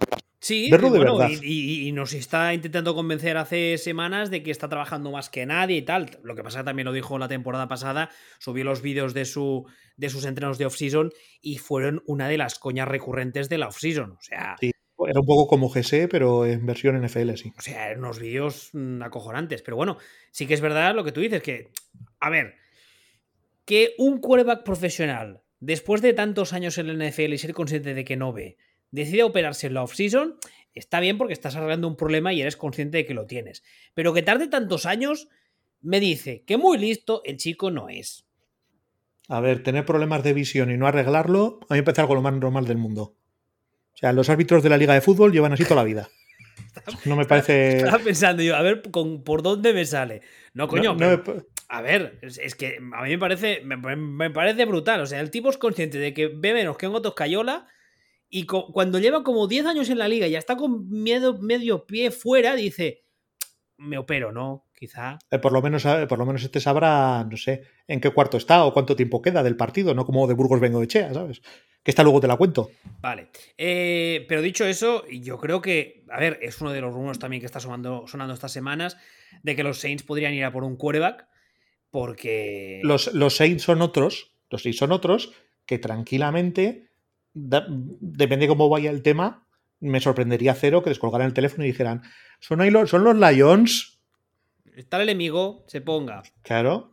A ver, andan, andan jodidillos de, de picks para, para cambiar. Pero me sorprendería cero porque es que necesitan muchísimo un quarterback. O sea, es que tienen, pues lo que decías tú, o sea, tienen a Jijijaja, vale, que está ciego, y el otro que tienen es que básicamente es eh, 2.0. El otro que tienen funciona muy bien, o ha funcionado muy bien hasta ahora, cuando delante tenías un quarterback de verdad y en momentos puntuales os acabas de hacer cosas muy puntuales. Pero mm, la última vez que miré las estadísticas, eh, como titular, o sea, como quarterback, jugando como quarterback, creo que llevaba como 50 pases en total, una barbaridad, una, una, mierda. O sea, eso no es un quarterback. Lo siento muchísimo. Y bueno, y el, realmente es que el resto del equipo, también estos es posible que les esté viniendo el, fin de ciclo y tengan que darse cuenta, o, bueno, posible no, seguro. Eh, necesitan receptor. Necesitan línea defensiva, necesitan, necesitan algún gordo. Porque les pasaban por ahí como, como Pedro por su casa me, Necesitan secundaria. Perdona, más. Me, he quedado corto porque no contaba que este año con la, con la baja de Brice mm, jugó más. Pero si descontamos este último año, hasta el anterior llevaba la impresionante cifra. ¿Estás preparado? Sí. De 13 intentos de pase. Sí. ¿Vale? O sea, a mí, lo siento, eso no es un cuero. No, pues no, no, le, veo demasiado misterio. Tú eres un gurú de esto y llevas solo 13 pases menos que él. También es verdad, visto así. Tú no eres un gurú de los quarterbacks. pues este, este, lleva 13 pases más que tú. ¿Y eso qué significa? ¿Que yo podría ser titular en los Saints? O cada cual que saque sus propias conclusiones. Ah, vale. Cada cual que saque sus propias conclusiones. Pero que tampoco son tan pocas. Hombre. Lleva más que tú. Lleva incluso más que yo y todo el mundo sabe que los verdaderos vascos tienen una gran potencia de, brazo en el brazo derecho, los zurdos en el izquierdo.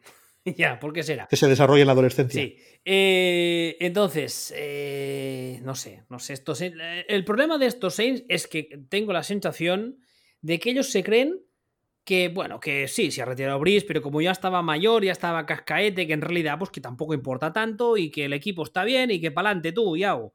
Y, a la que toquemos un par de cosillas, anillo seguro, o casi. Y yo creo que no son conscientes de que tienen que hacer limpieza, mm, abrir las puertas, que se ventile, cambio de armario, ¿eh? como dicen las yayas, y, con paciencia. Y más en esta división que a día de hoy los backs, al menos a corto, corto plazo, parece ser que nadie les puede toser. Pero Veremos, pero bueno, sí, es, un poco al final todo se resume lo que has dicho tú. Es posible que ellos no se den cuenta de que les toca el, cambio de guardia.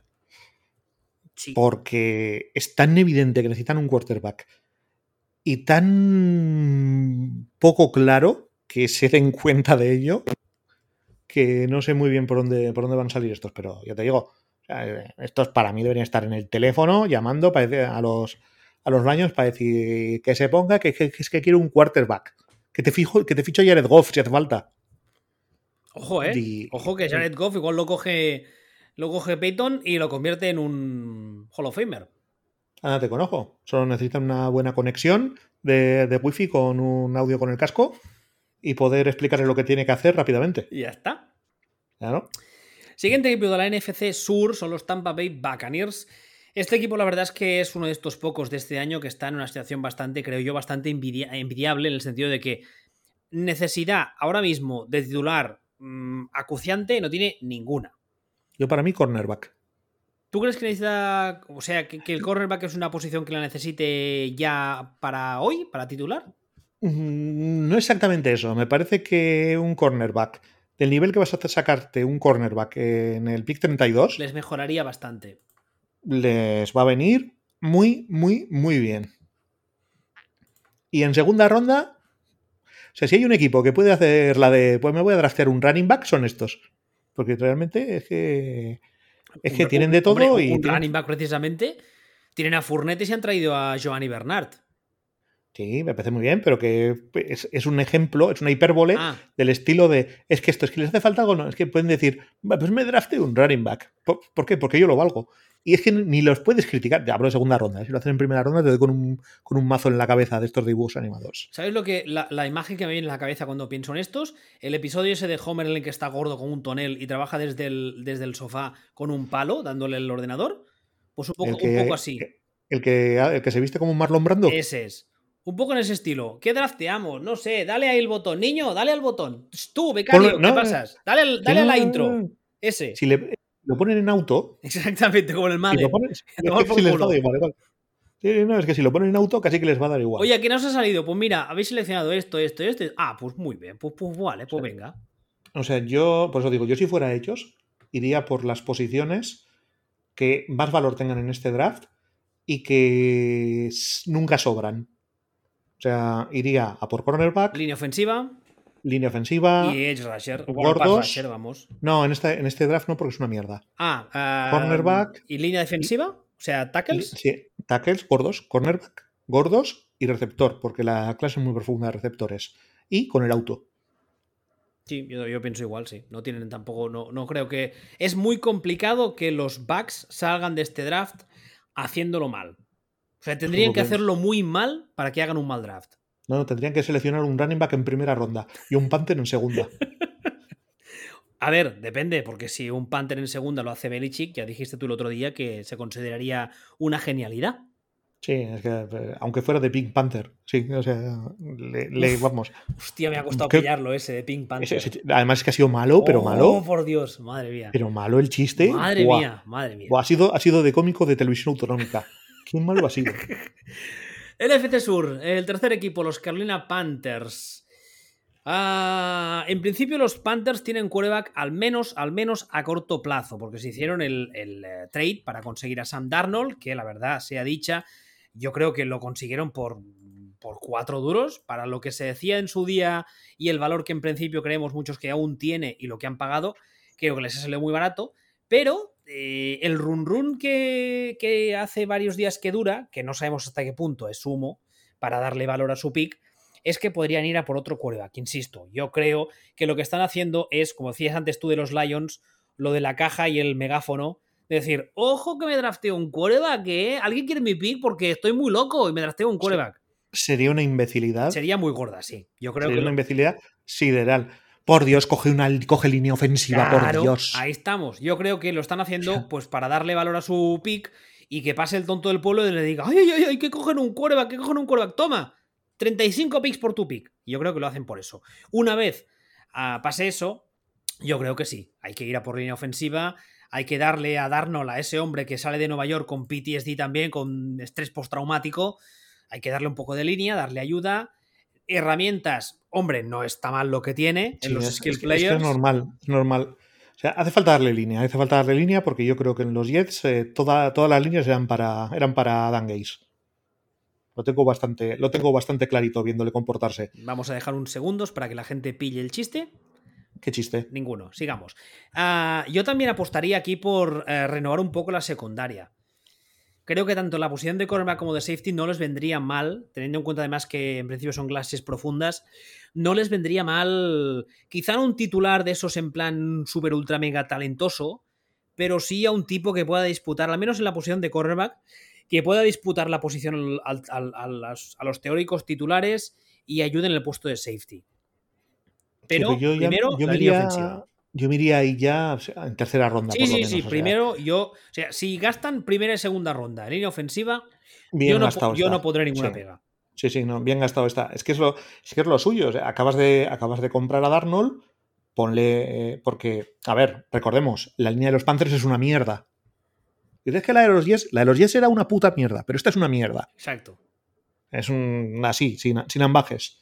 Entonces, te has gastado dinero en Darnold, ponle, ponle algo. O sea, intenta. Pues no vas a saber en la puñetera vida, porque lo ideal sería diagnosticar este año si con Darnold tienes algo o es un juguete roto que ah, Ahí estamos, ahí estamos. Ese, es el, ese, es el, tema.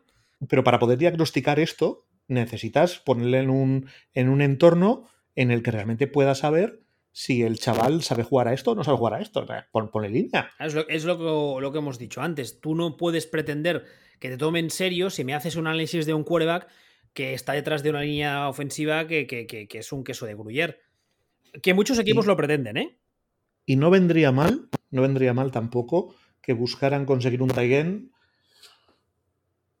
pensando que la línea no es todo lo buena que debiera y que el chaval este es posible que tenga, como dices tú, estrés postraumático.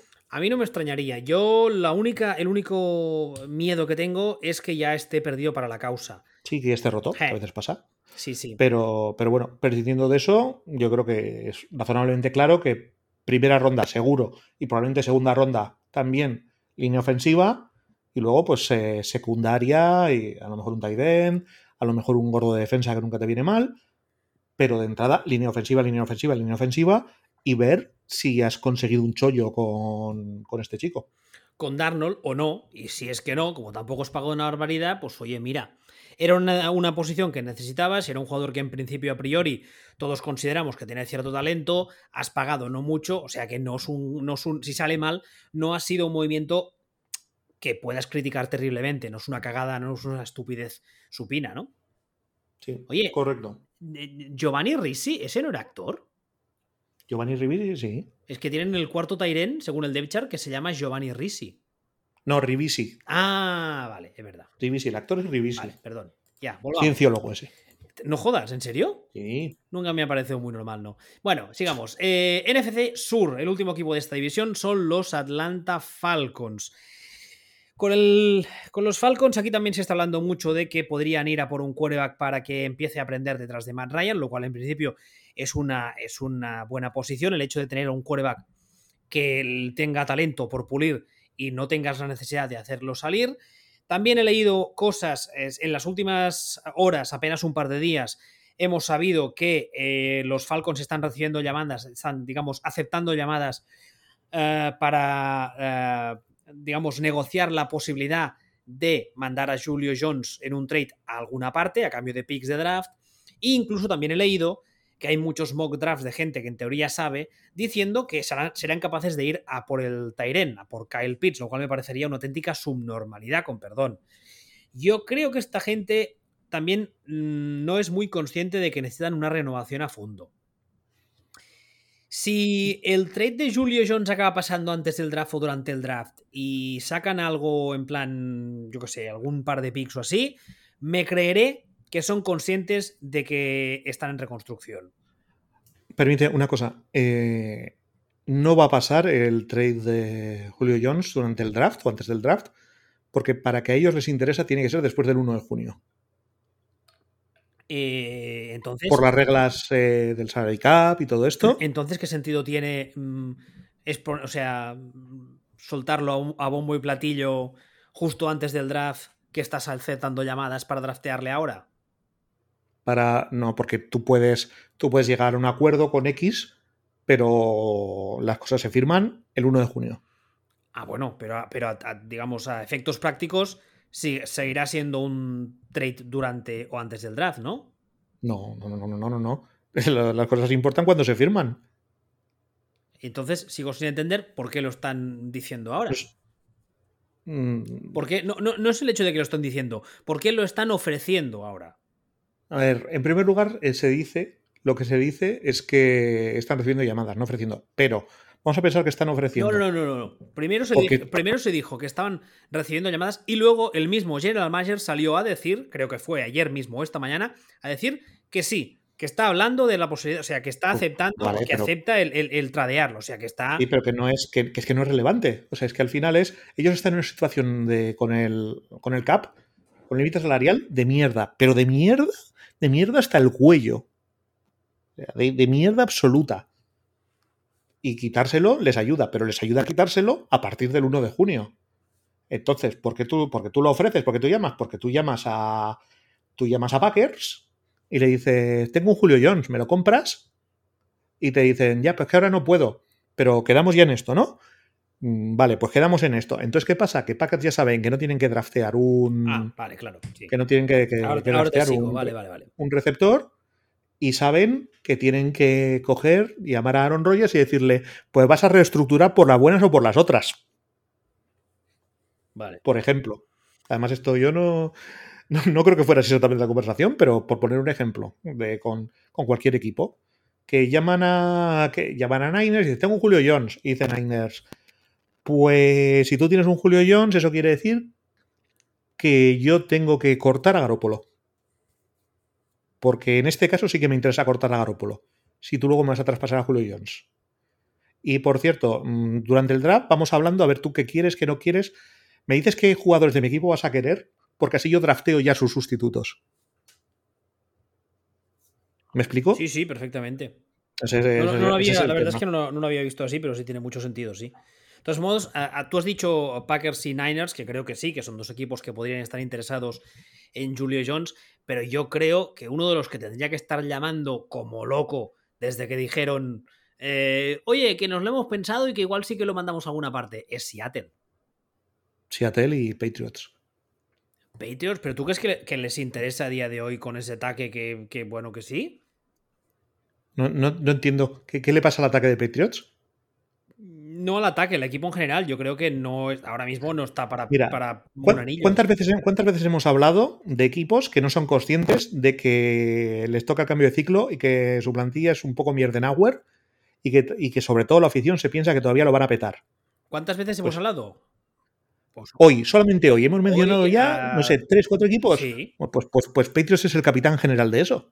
Pues entonces, ¿para qué coño van a llamar para pedir mm, que quieren? Porque ellos, que- porque ellos piensan que si, le- Ah. que si a esa plantilla le metes a Julio Jones, Vale. vamos a ganar el anillo de fijo. Ya, pero yo estaba hablando de equipos que, que- realmente, o sea, que, que- No. creen que Eh. lo necesitan y que es verdad que. ¿Tú no crees que, que Seattle le Eh. vendría bien? Yo creo que Seattle le vendría bien, pero creo que- creo que si estás pensando en destinos no tienes que reales, no tienes que pensar en equipos a los que les venga bien, tienes que pensar en equipos que ellos piensen que les viene bien. Bueno, pero yo insisto, yo estoy, sea una diciendo, tontería. yo estoy diciendo donde yo creo que debería ir o, o Ah, qué equipos vale, cree que vale. deberían creo que deberían ah, hacer una oferta, llámalo como quieras. Yo creo que Seattle, además, parece ser que lo- los, los, eh, cantos de sirena, por así decirlo, de Russell Wilson no han caído en saco roto, que le van a arreglar la línea, que están en ello. Entonces, hombre, en principio veremos. Bueno, espérate, que no estamos hablando- justamente eso en el siguiente, pero bueno, ¿tienes algo más que decir adelante o, o nos metemos en Seattle y así? No me- no no mira, ya, yo sigo directamente con Seattle. Vale, pues a mí con los Seattle, hijos, perdón, NFC Oeste, primero Seattle Seahawks, para adelante. eh, a mí los hijos y esto me suenan a, a- a- como a canción de Bruce Springsteen en la que el tío que trabaja en la fábrica y las pasa putas llega a casa y le dice a su mujer que no la va a volver a pegar y que va a dejar las apuestas. Joder, qué, qué tono más lúgubre ha cogido el programa de Pues sí, repente. es que, me, es que me parece eso. Es que yo soy, es que yo Girito, soy nen. Russell Wilson. vienen y me dicen, cariño, te prometo que este año te voy a regalar la línea. Y voy a decir, decir, ah, sí, pues me lo llevas diciendo desde hace 7, 8 años. Y aquí seguimos. Eh, la credibilidad para mí que tienen es, nula. Aparte, es que, que Seahawks mm, precisamente entronca porque una característica que tienen es su capacidad para draftear y fichar a, maltratadores y gente de, ese, de malvivir de ese perfil. ¿Eh? Hombre que no, busca, ponte a buscar jugadores de Seahawks que han tenido problemillas. Ah, vale, vale, vale, sí, línea, línea ofensiva, eso, sí, sí, es verdad, es verdad. Justamente, ah, justamente además, línea ofensivo. O sea, pocos que tenía Russell Wilson y encima se los van, se los van deteniendo. Tiene huevos la cosa. Pero eso, vamos, es que para mí, todo lo que digan Seahawks de vamos a arreglar esto, tiene una credibilidad casi nula.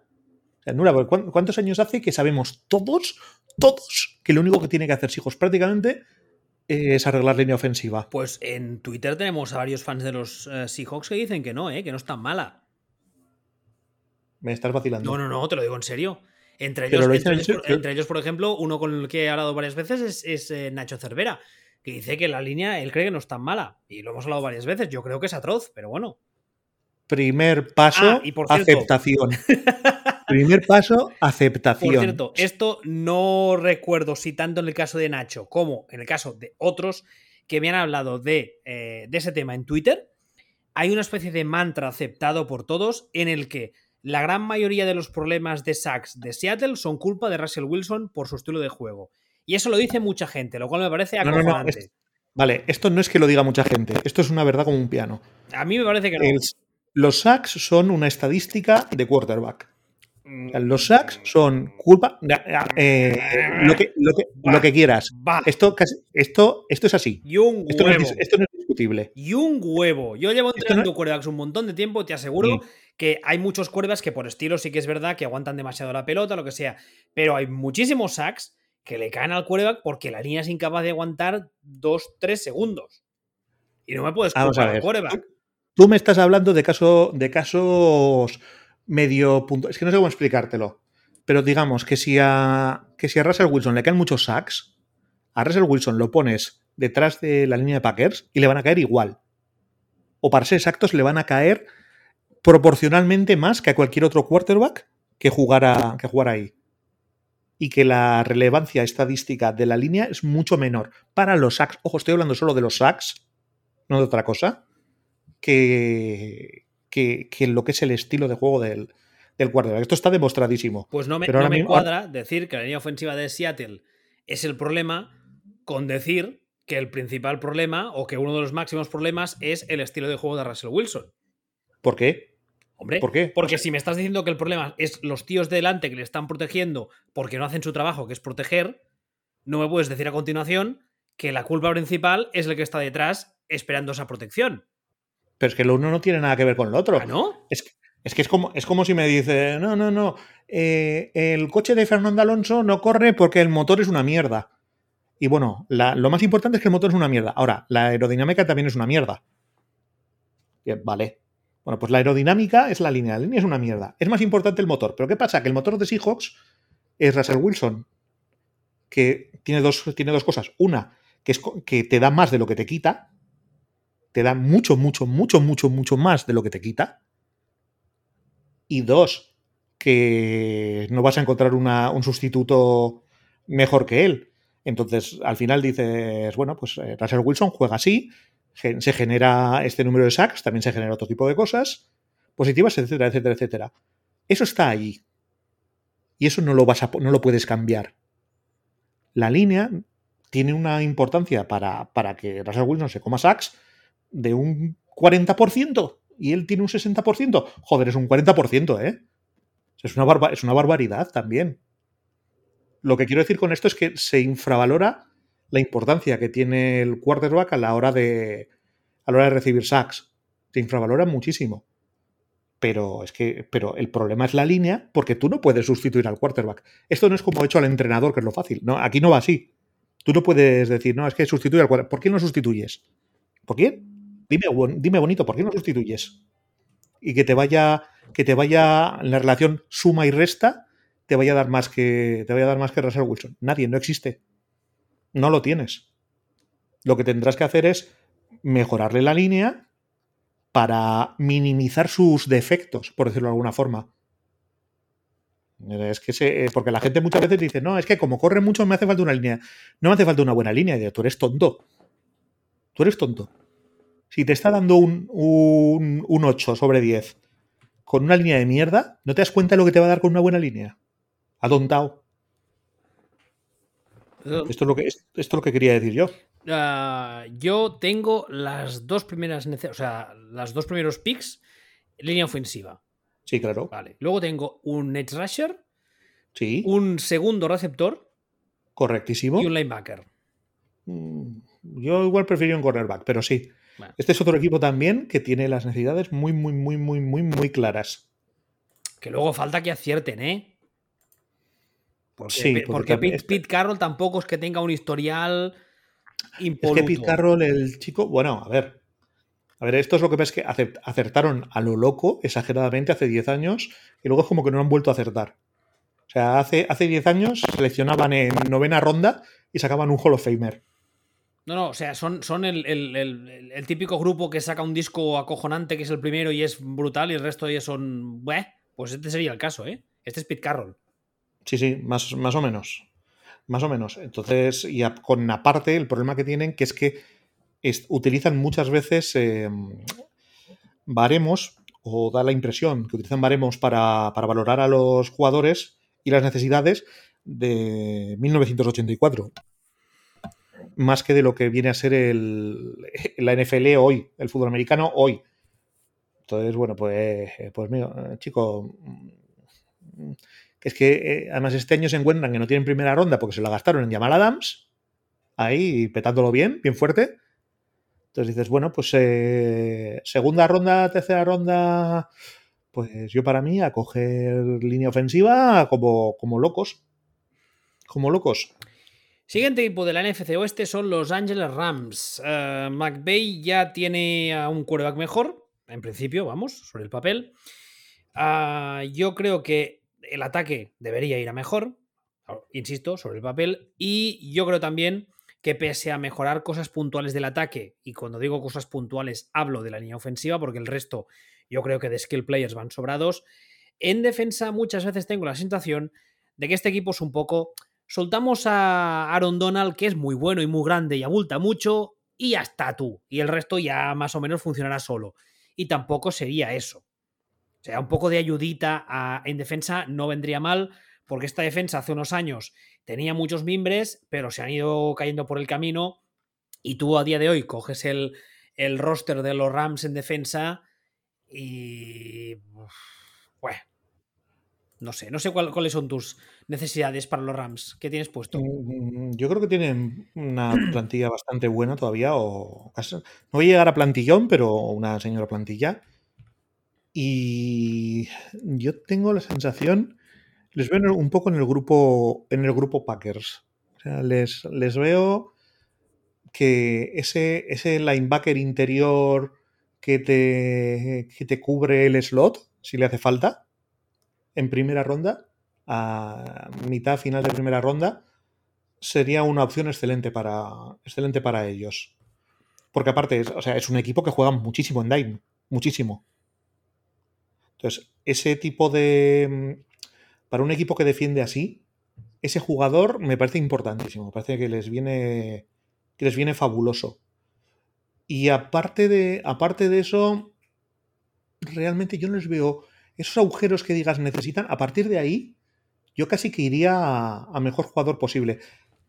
Como bien dices, en defensa, no en ataque. Pero yo daría segunda ronda, diría, ¿quién es el mejor? ¿Quién es el mejor? No sé, ¿qué, ¿cuál es el mejor cornerback que hay? O cornerback o safety, el mejor de secundaria, el mejor que quede. ¿Quién ha caído? Y, y, me lo estoy encontrando aquí a un tío de primera ronda. Este, pues, este. ¿Ves? Yo, yo, yo, aquí sí que haría por un edge rusher en el sentido más clásico de, del término, en el sentido de un tío que es muy bueno haciendo pass rush, que en el resto, bueno, que lo puedes meter puntualmente en según qué paquetes, evidentemente no ir a por él en una primera, en una segunda, en una tercera, y, y, que te pueda jugar un poco de todo. A ver si encuentras. Pero eso sería acertar mucho y buscar una, un diamante muy en bruto. Con una clase de, de, que es una mierda. muy, muy débil. Pero la línea ofensiva, aquí yo también le buscaría alguna cosa, más que nada, porque sí, Andrew Whitworth ha vuelto un año más, es muy bueno, pero tiene una edad y esa línea ofensiva eh, a la que se lesionen los titulares. Tienes toda la razón y se me había olvidado.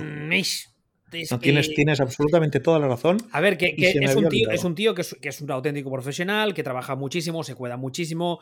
Eh, yo creo que en, todas sus temporadas en activo se debe haber perdido como, no sé, un partido o dos, no muchos más.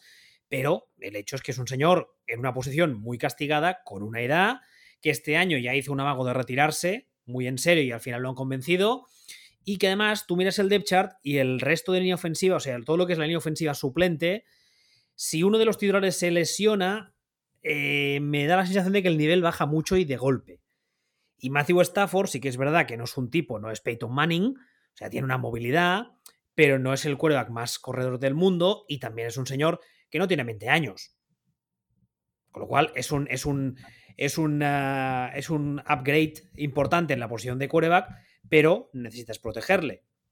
Dicho eso, mm, yo sigo pensando que si cojo las dos unidades, para mí la que más urgentemente necesita ayuda es la defensa. Pero, bueno, si nos cae un guardia o un tackle ahí, una ronda de esas tontas que nadie lo quiere y dices, onda, pues yo no, no duraría llevármelo. Sí, no, es que no hay mucho. completamente de acuerdo, es que no hay. No hay mucho más. y también es lo que tienen las, las buenas plantillas, ¿no? que, a veces tienes hasta problemas para, para encontrar sus necesidades.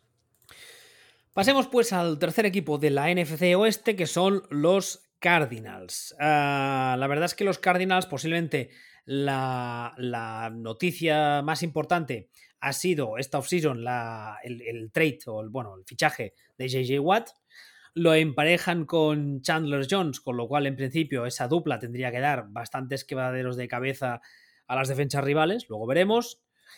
A, nivel de ataque yo creo que habría que seguir mejorando la línea ofensiva, porque sí que es verdad que el marciano Marvin es, eh, es muy móvil, pero yo creo que la línea ofensiva sigue teniendo muchos problemas.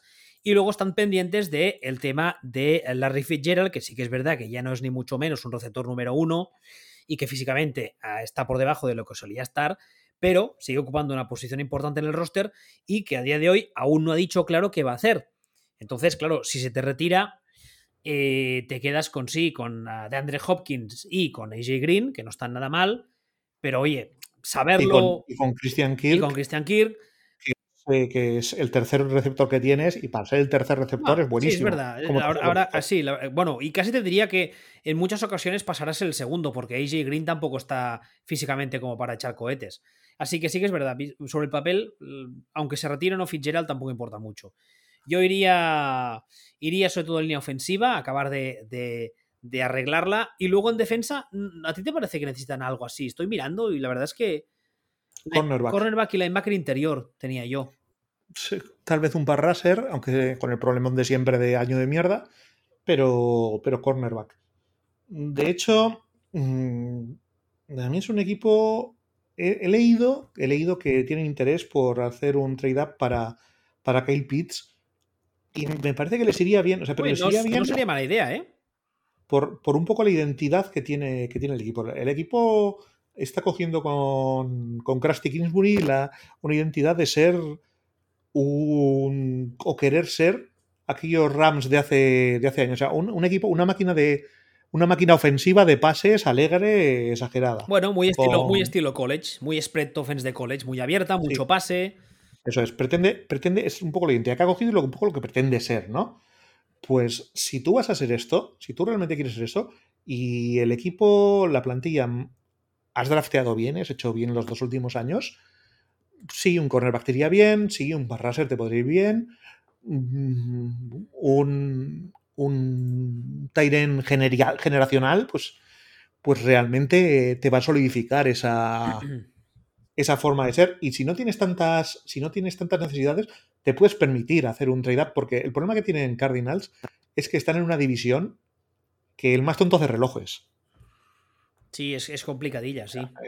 la división de, Cardinals o sea, el más tonto que probablemente sean Seahawks, hace relojes, pero no hace relojes, hace el Big Ben. O sea, hace Patek Philippe. O sea, es una.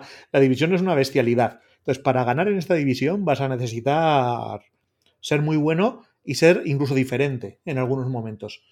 Mm, meter, meter más receptores, eh, tienes tres receptores buenos, además meter un tight end que sea una pesadilla para defenderle. O sea, tú imagínate, hablábamos ahora de los Rams. ¿Quién, imagínate que consiguen que draftean a Pitts. ¿Quién defiende? No es ya quién defiende a Pitts en la liga, es quién defiende a Pitts en los Rams. Que justo hemos hablado de que no tienen ese jugador capaz de, de defender linebackers, o sea, de defender tight ends o de defender eh, en el slot, como si. Entonces, bueno, ¿quién? No me sorprendería. creo que está en una buena situación, que no tienen demasiadas necesidades, que las necesidades que tienen, sobre todo, sobre todo el cornerback, ya sea en primera ronda o en segunda ronda, la van a poder cubrir. Y, y bueno, yo aquí ya te digo, si fuera ellos, iría a buscar una última pieza que me, que me dispare en esto.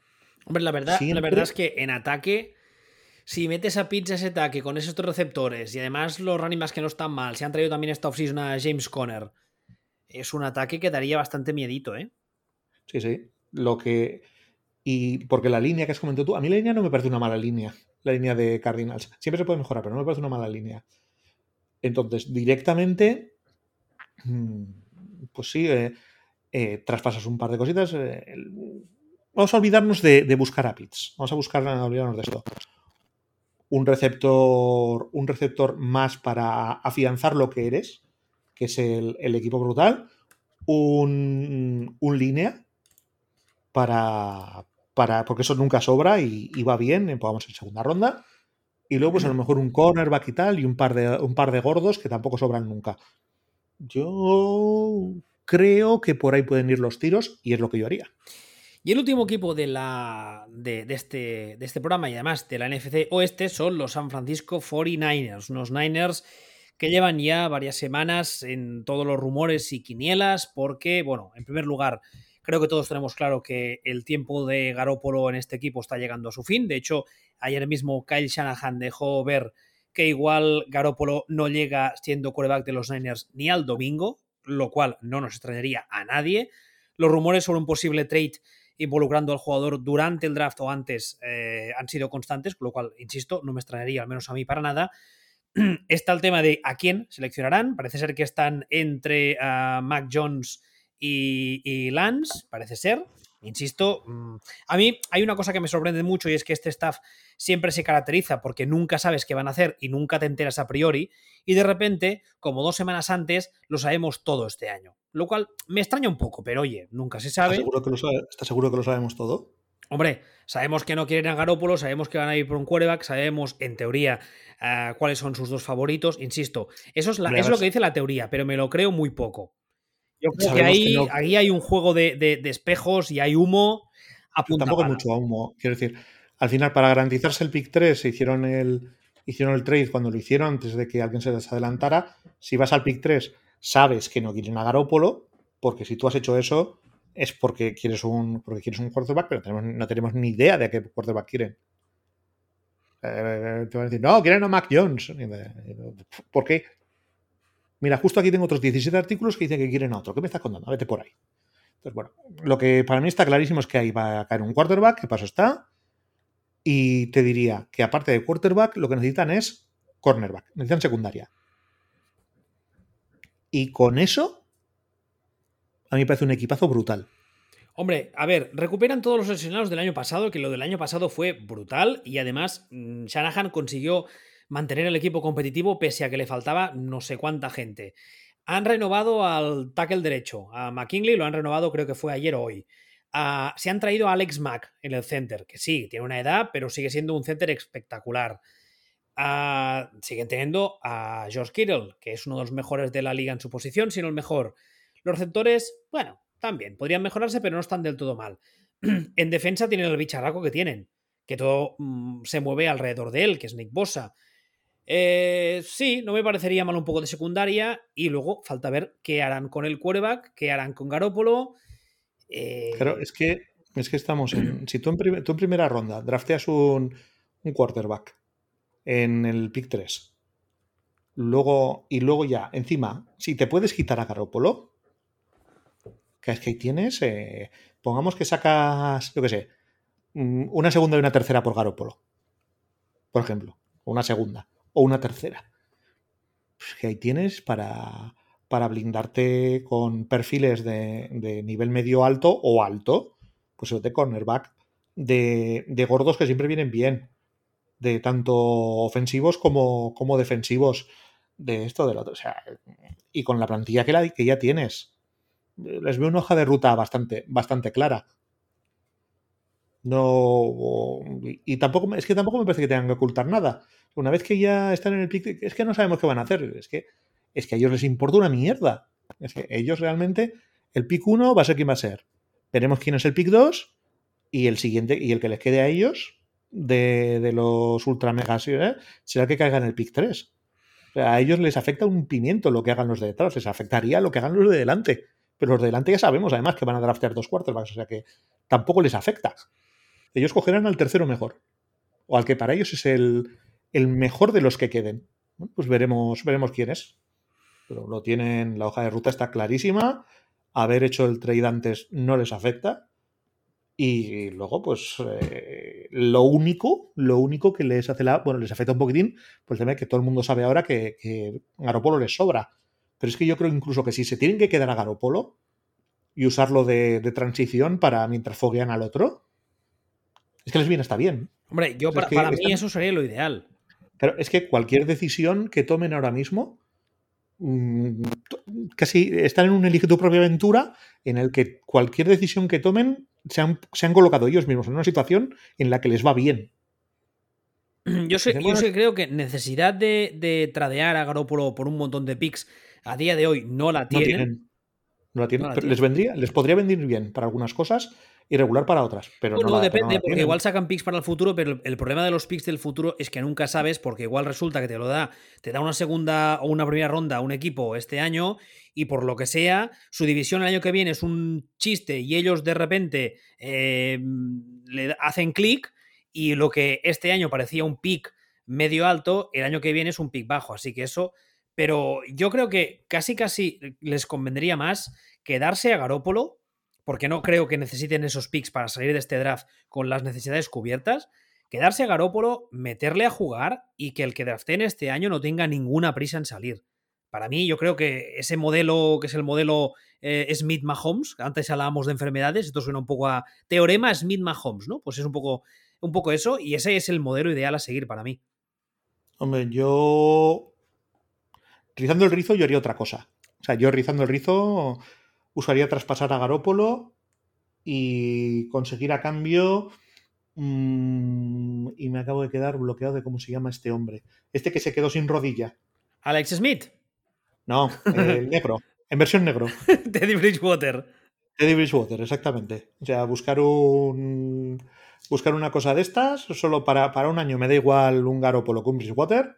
Y, y, encima, y si encima consigo picks, pues trará alguna, alguna cosita así, pero, pero sí. O sea, es que si cambio a Garopolo por, por, una serie de picks interesantes, me viene bien. Que no lo cambio y me hace de mentor de, de este, genial. Pero bueno, al final es que tú has drafteado a un tío en el pick 3. O sea, si tú, si tú el tío que has drafteado lo has drafteado en el pick 3, es porque tú crees que puedes salir a jugar ya. O sea, ya, ya. No, si no, no. Si no, te vas a segunda ronda. O te vas a final de primera ronda. ¿Tú crees? Pero a estas alturas, Dime exactamente a lo largo de la historia, como cuántos eh, quarterbacks drafteados entre los primeros 15 no han jugado su primer año. Mahomes. Otro. No lo sé. No, pues que. Vale, pero, pero, ahora, ahora respóndeme tú. Mahomes tiene pinta de que si todo sigue como está, puede, puede llegar a ser, ya sé que es un what muy gordo, pero puede llegar a ser uno de los mejores de la historia. ¿Tiene, pinta, dices? O, que sí lo es ¿Tiene, ¿Tiene pinta?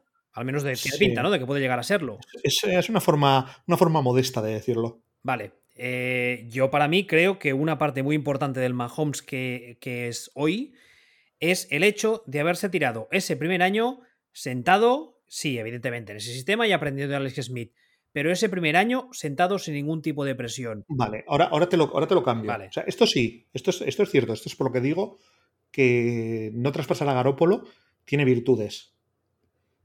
Mm, si ese primer año, aparte de que, aparte de que Mahomes mm, cuando sale se- no sale no sale top 3, o sea, sale Es el 10, donde ¿no?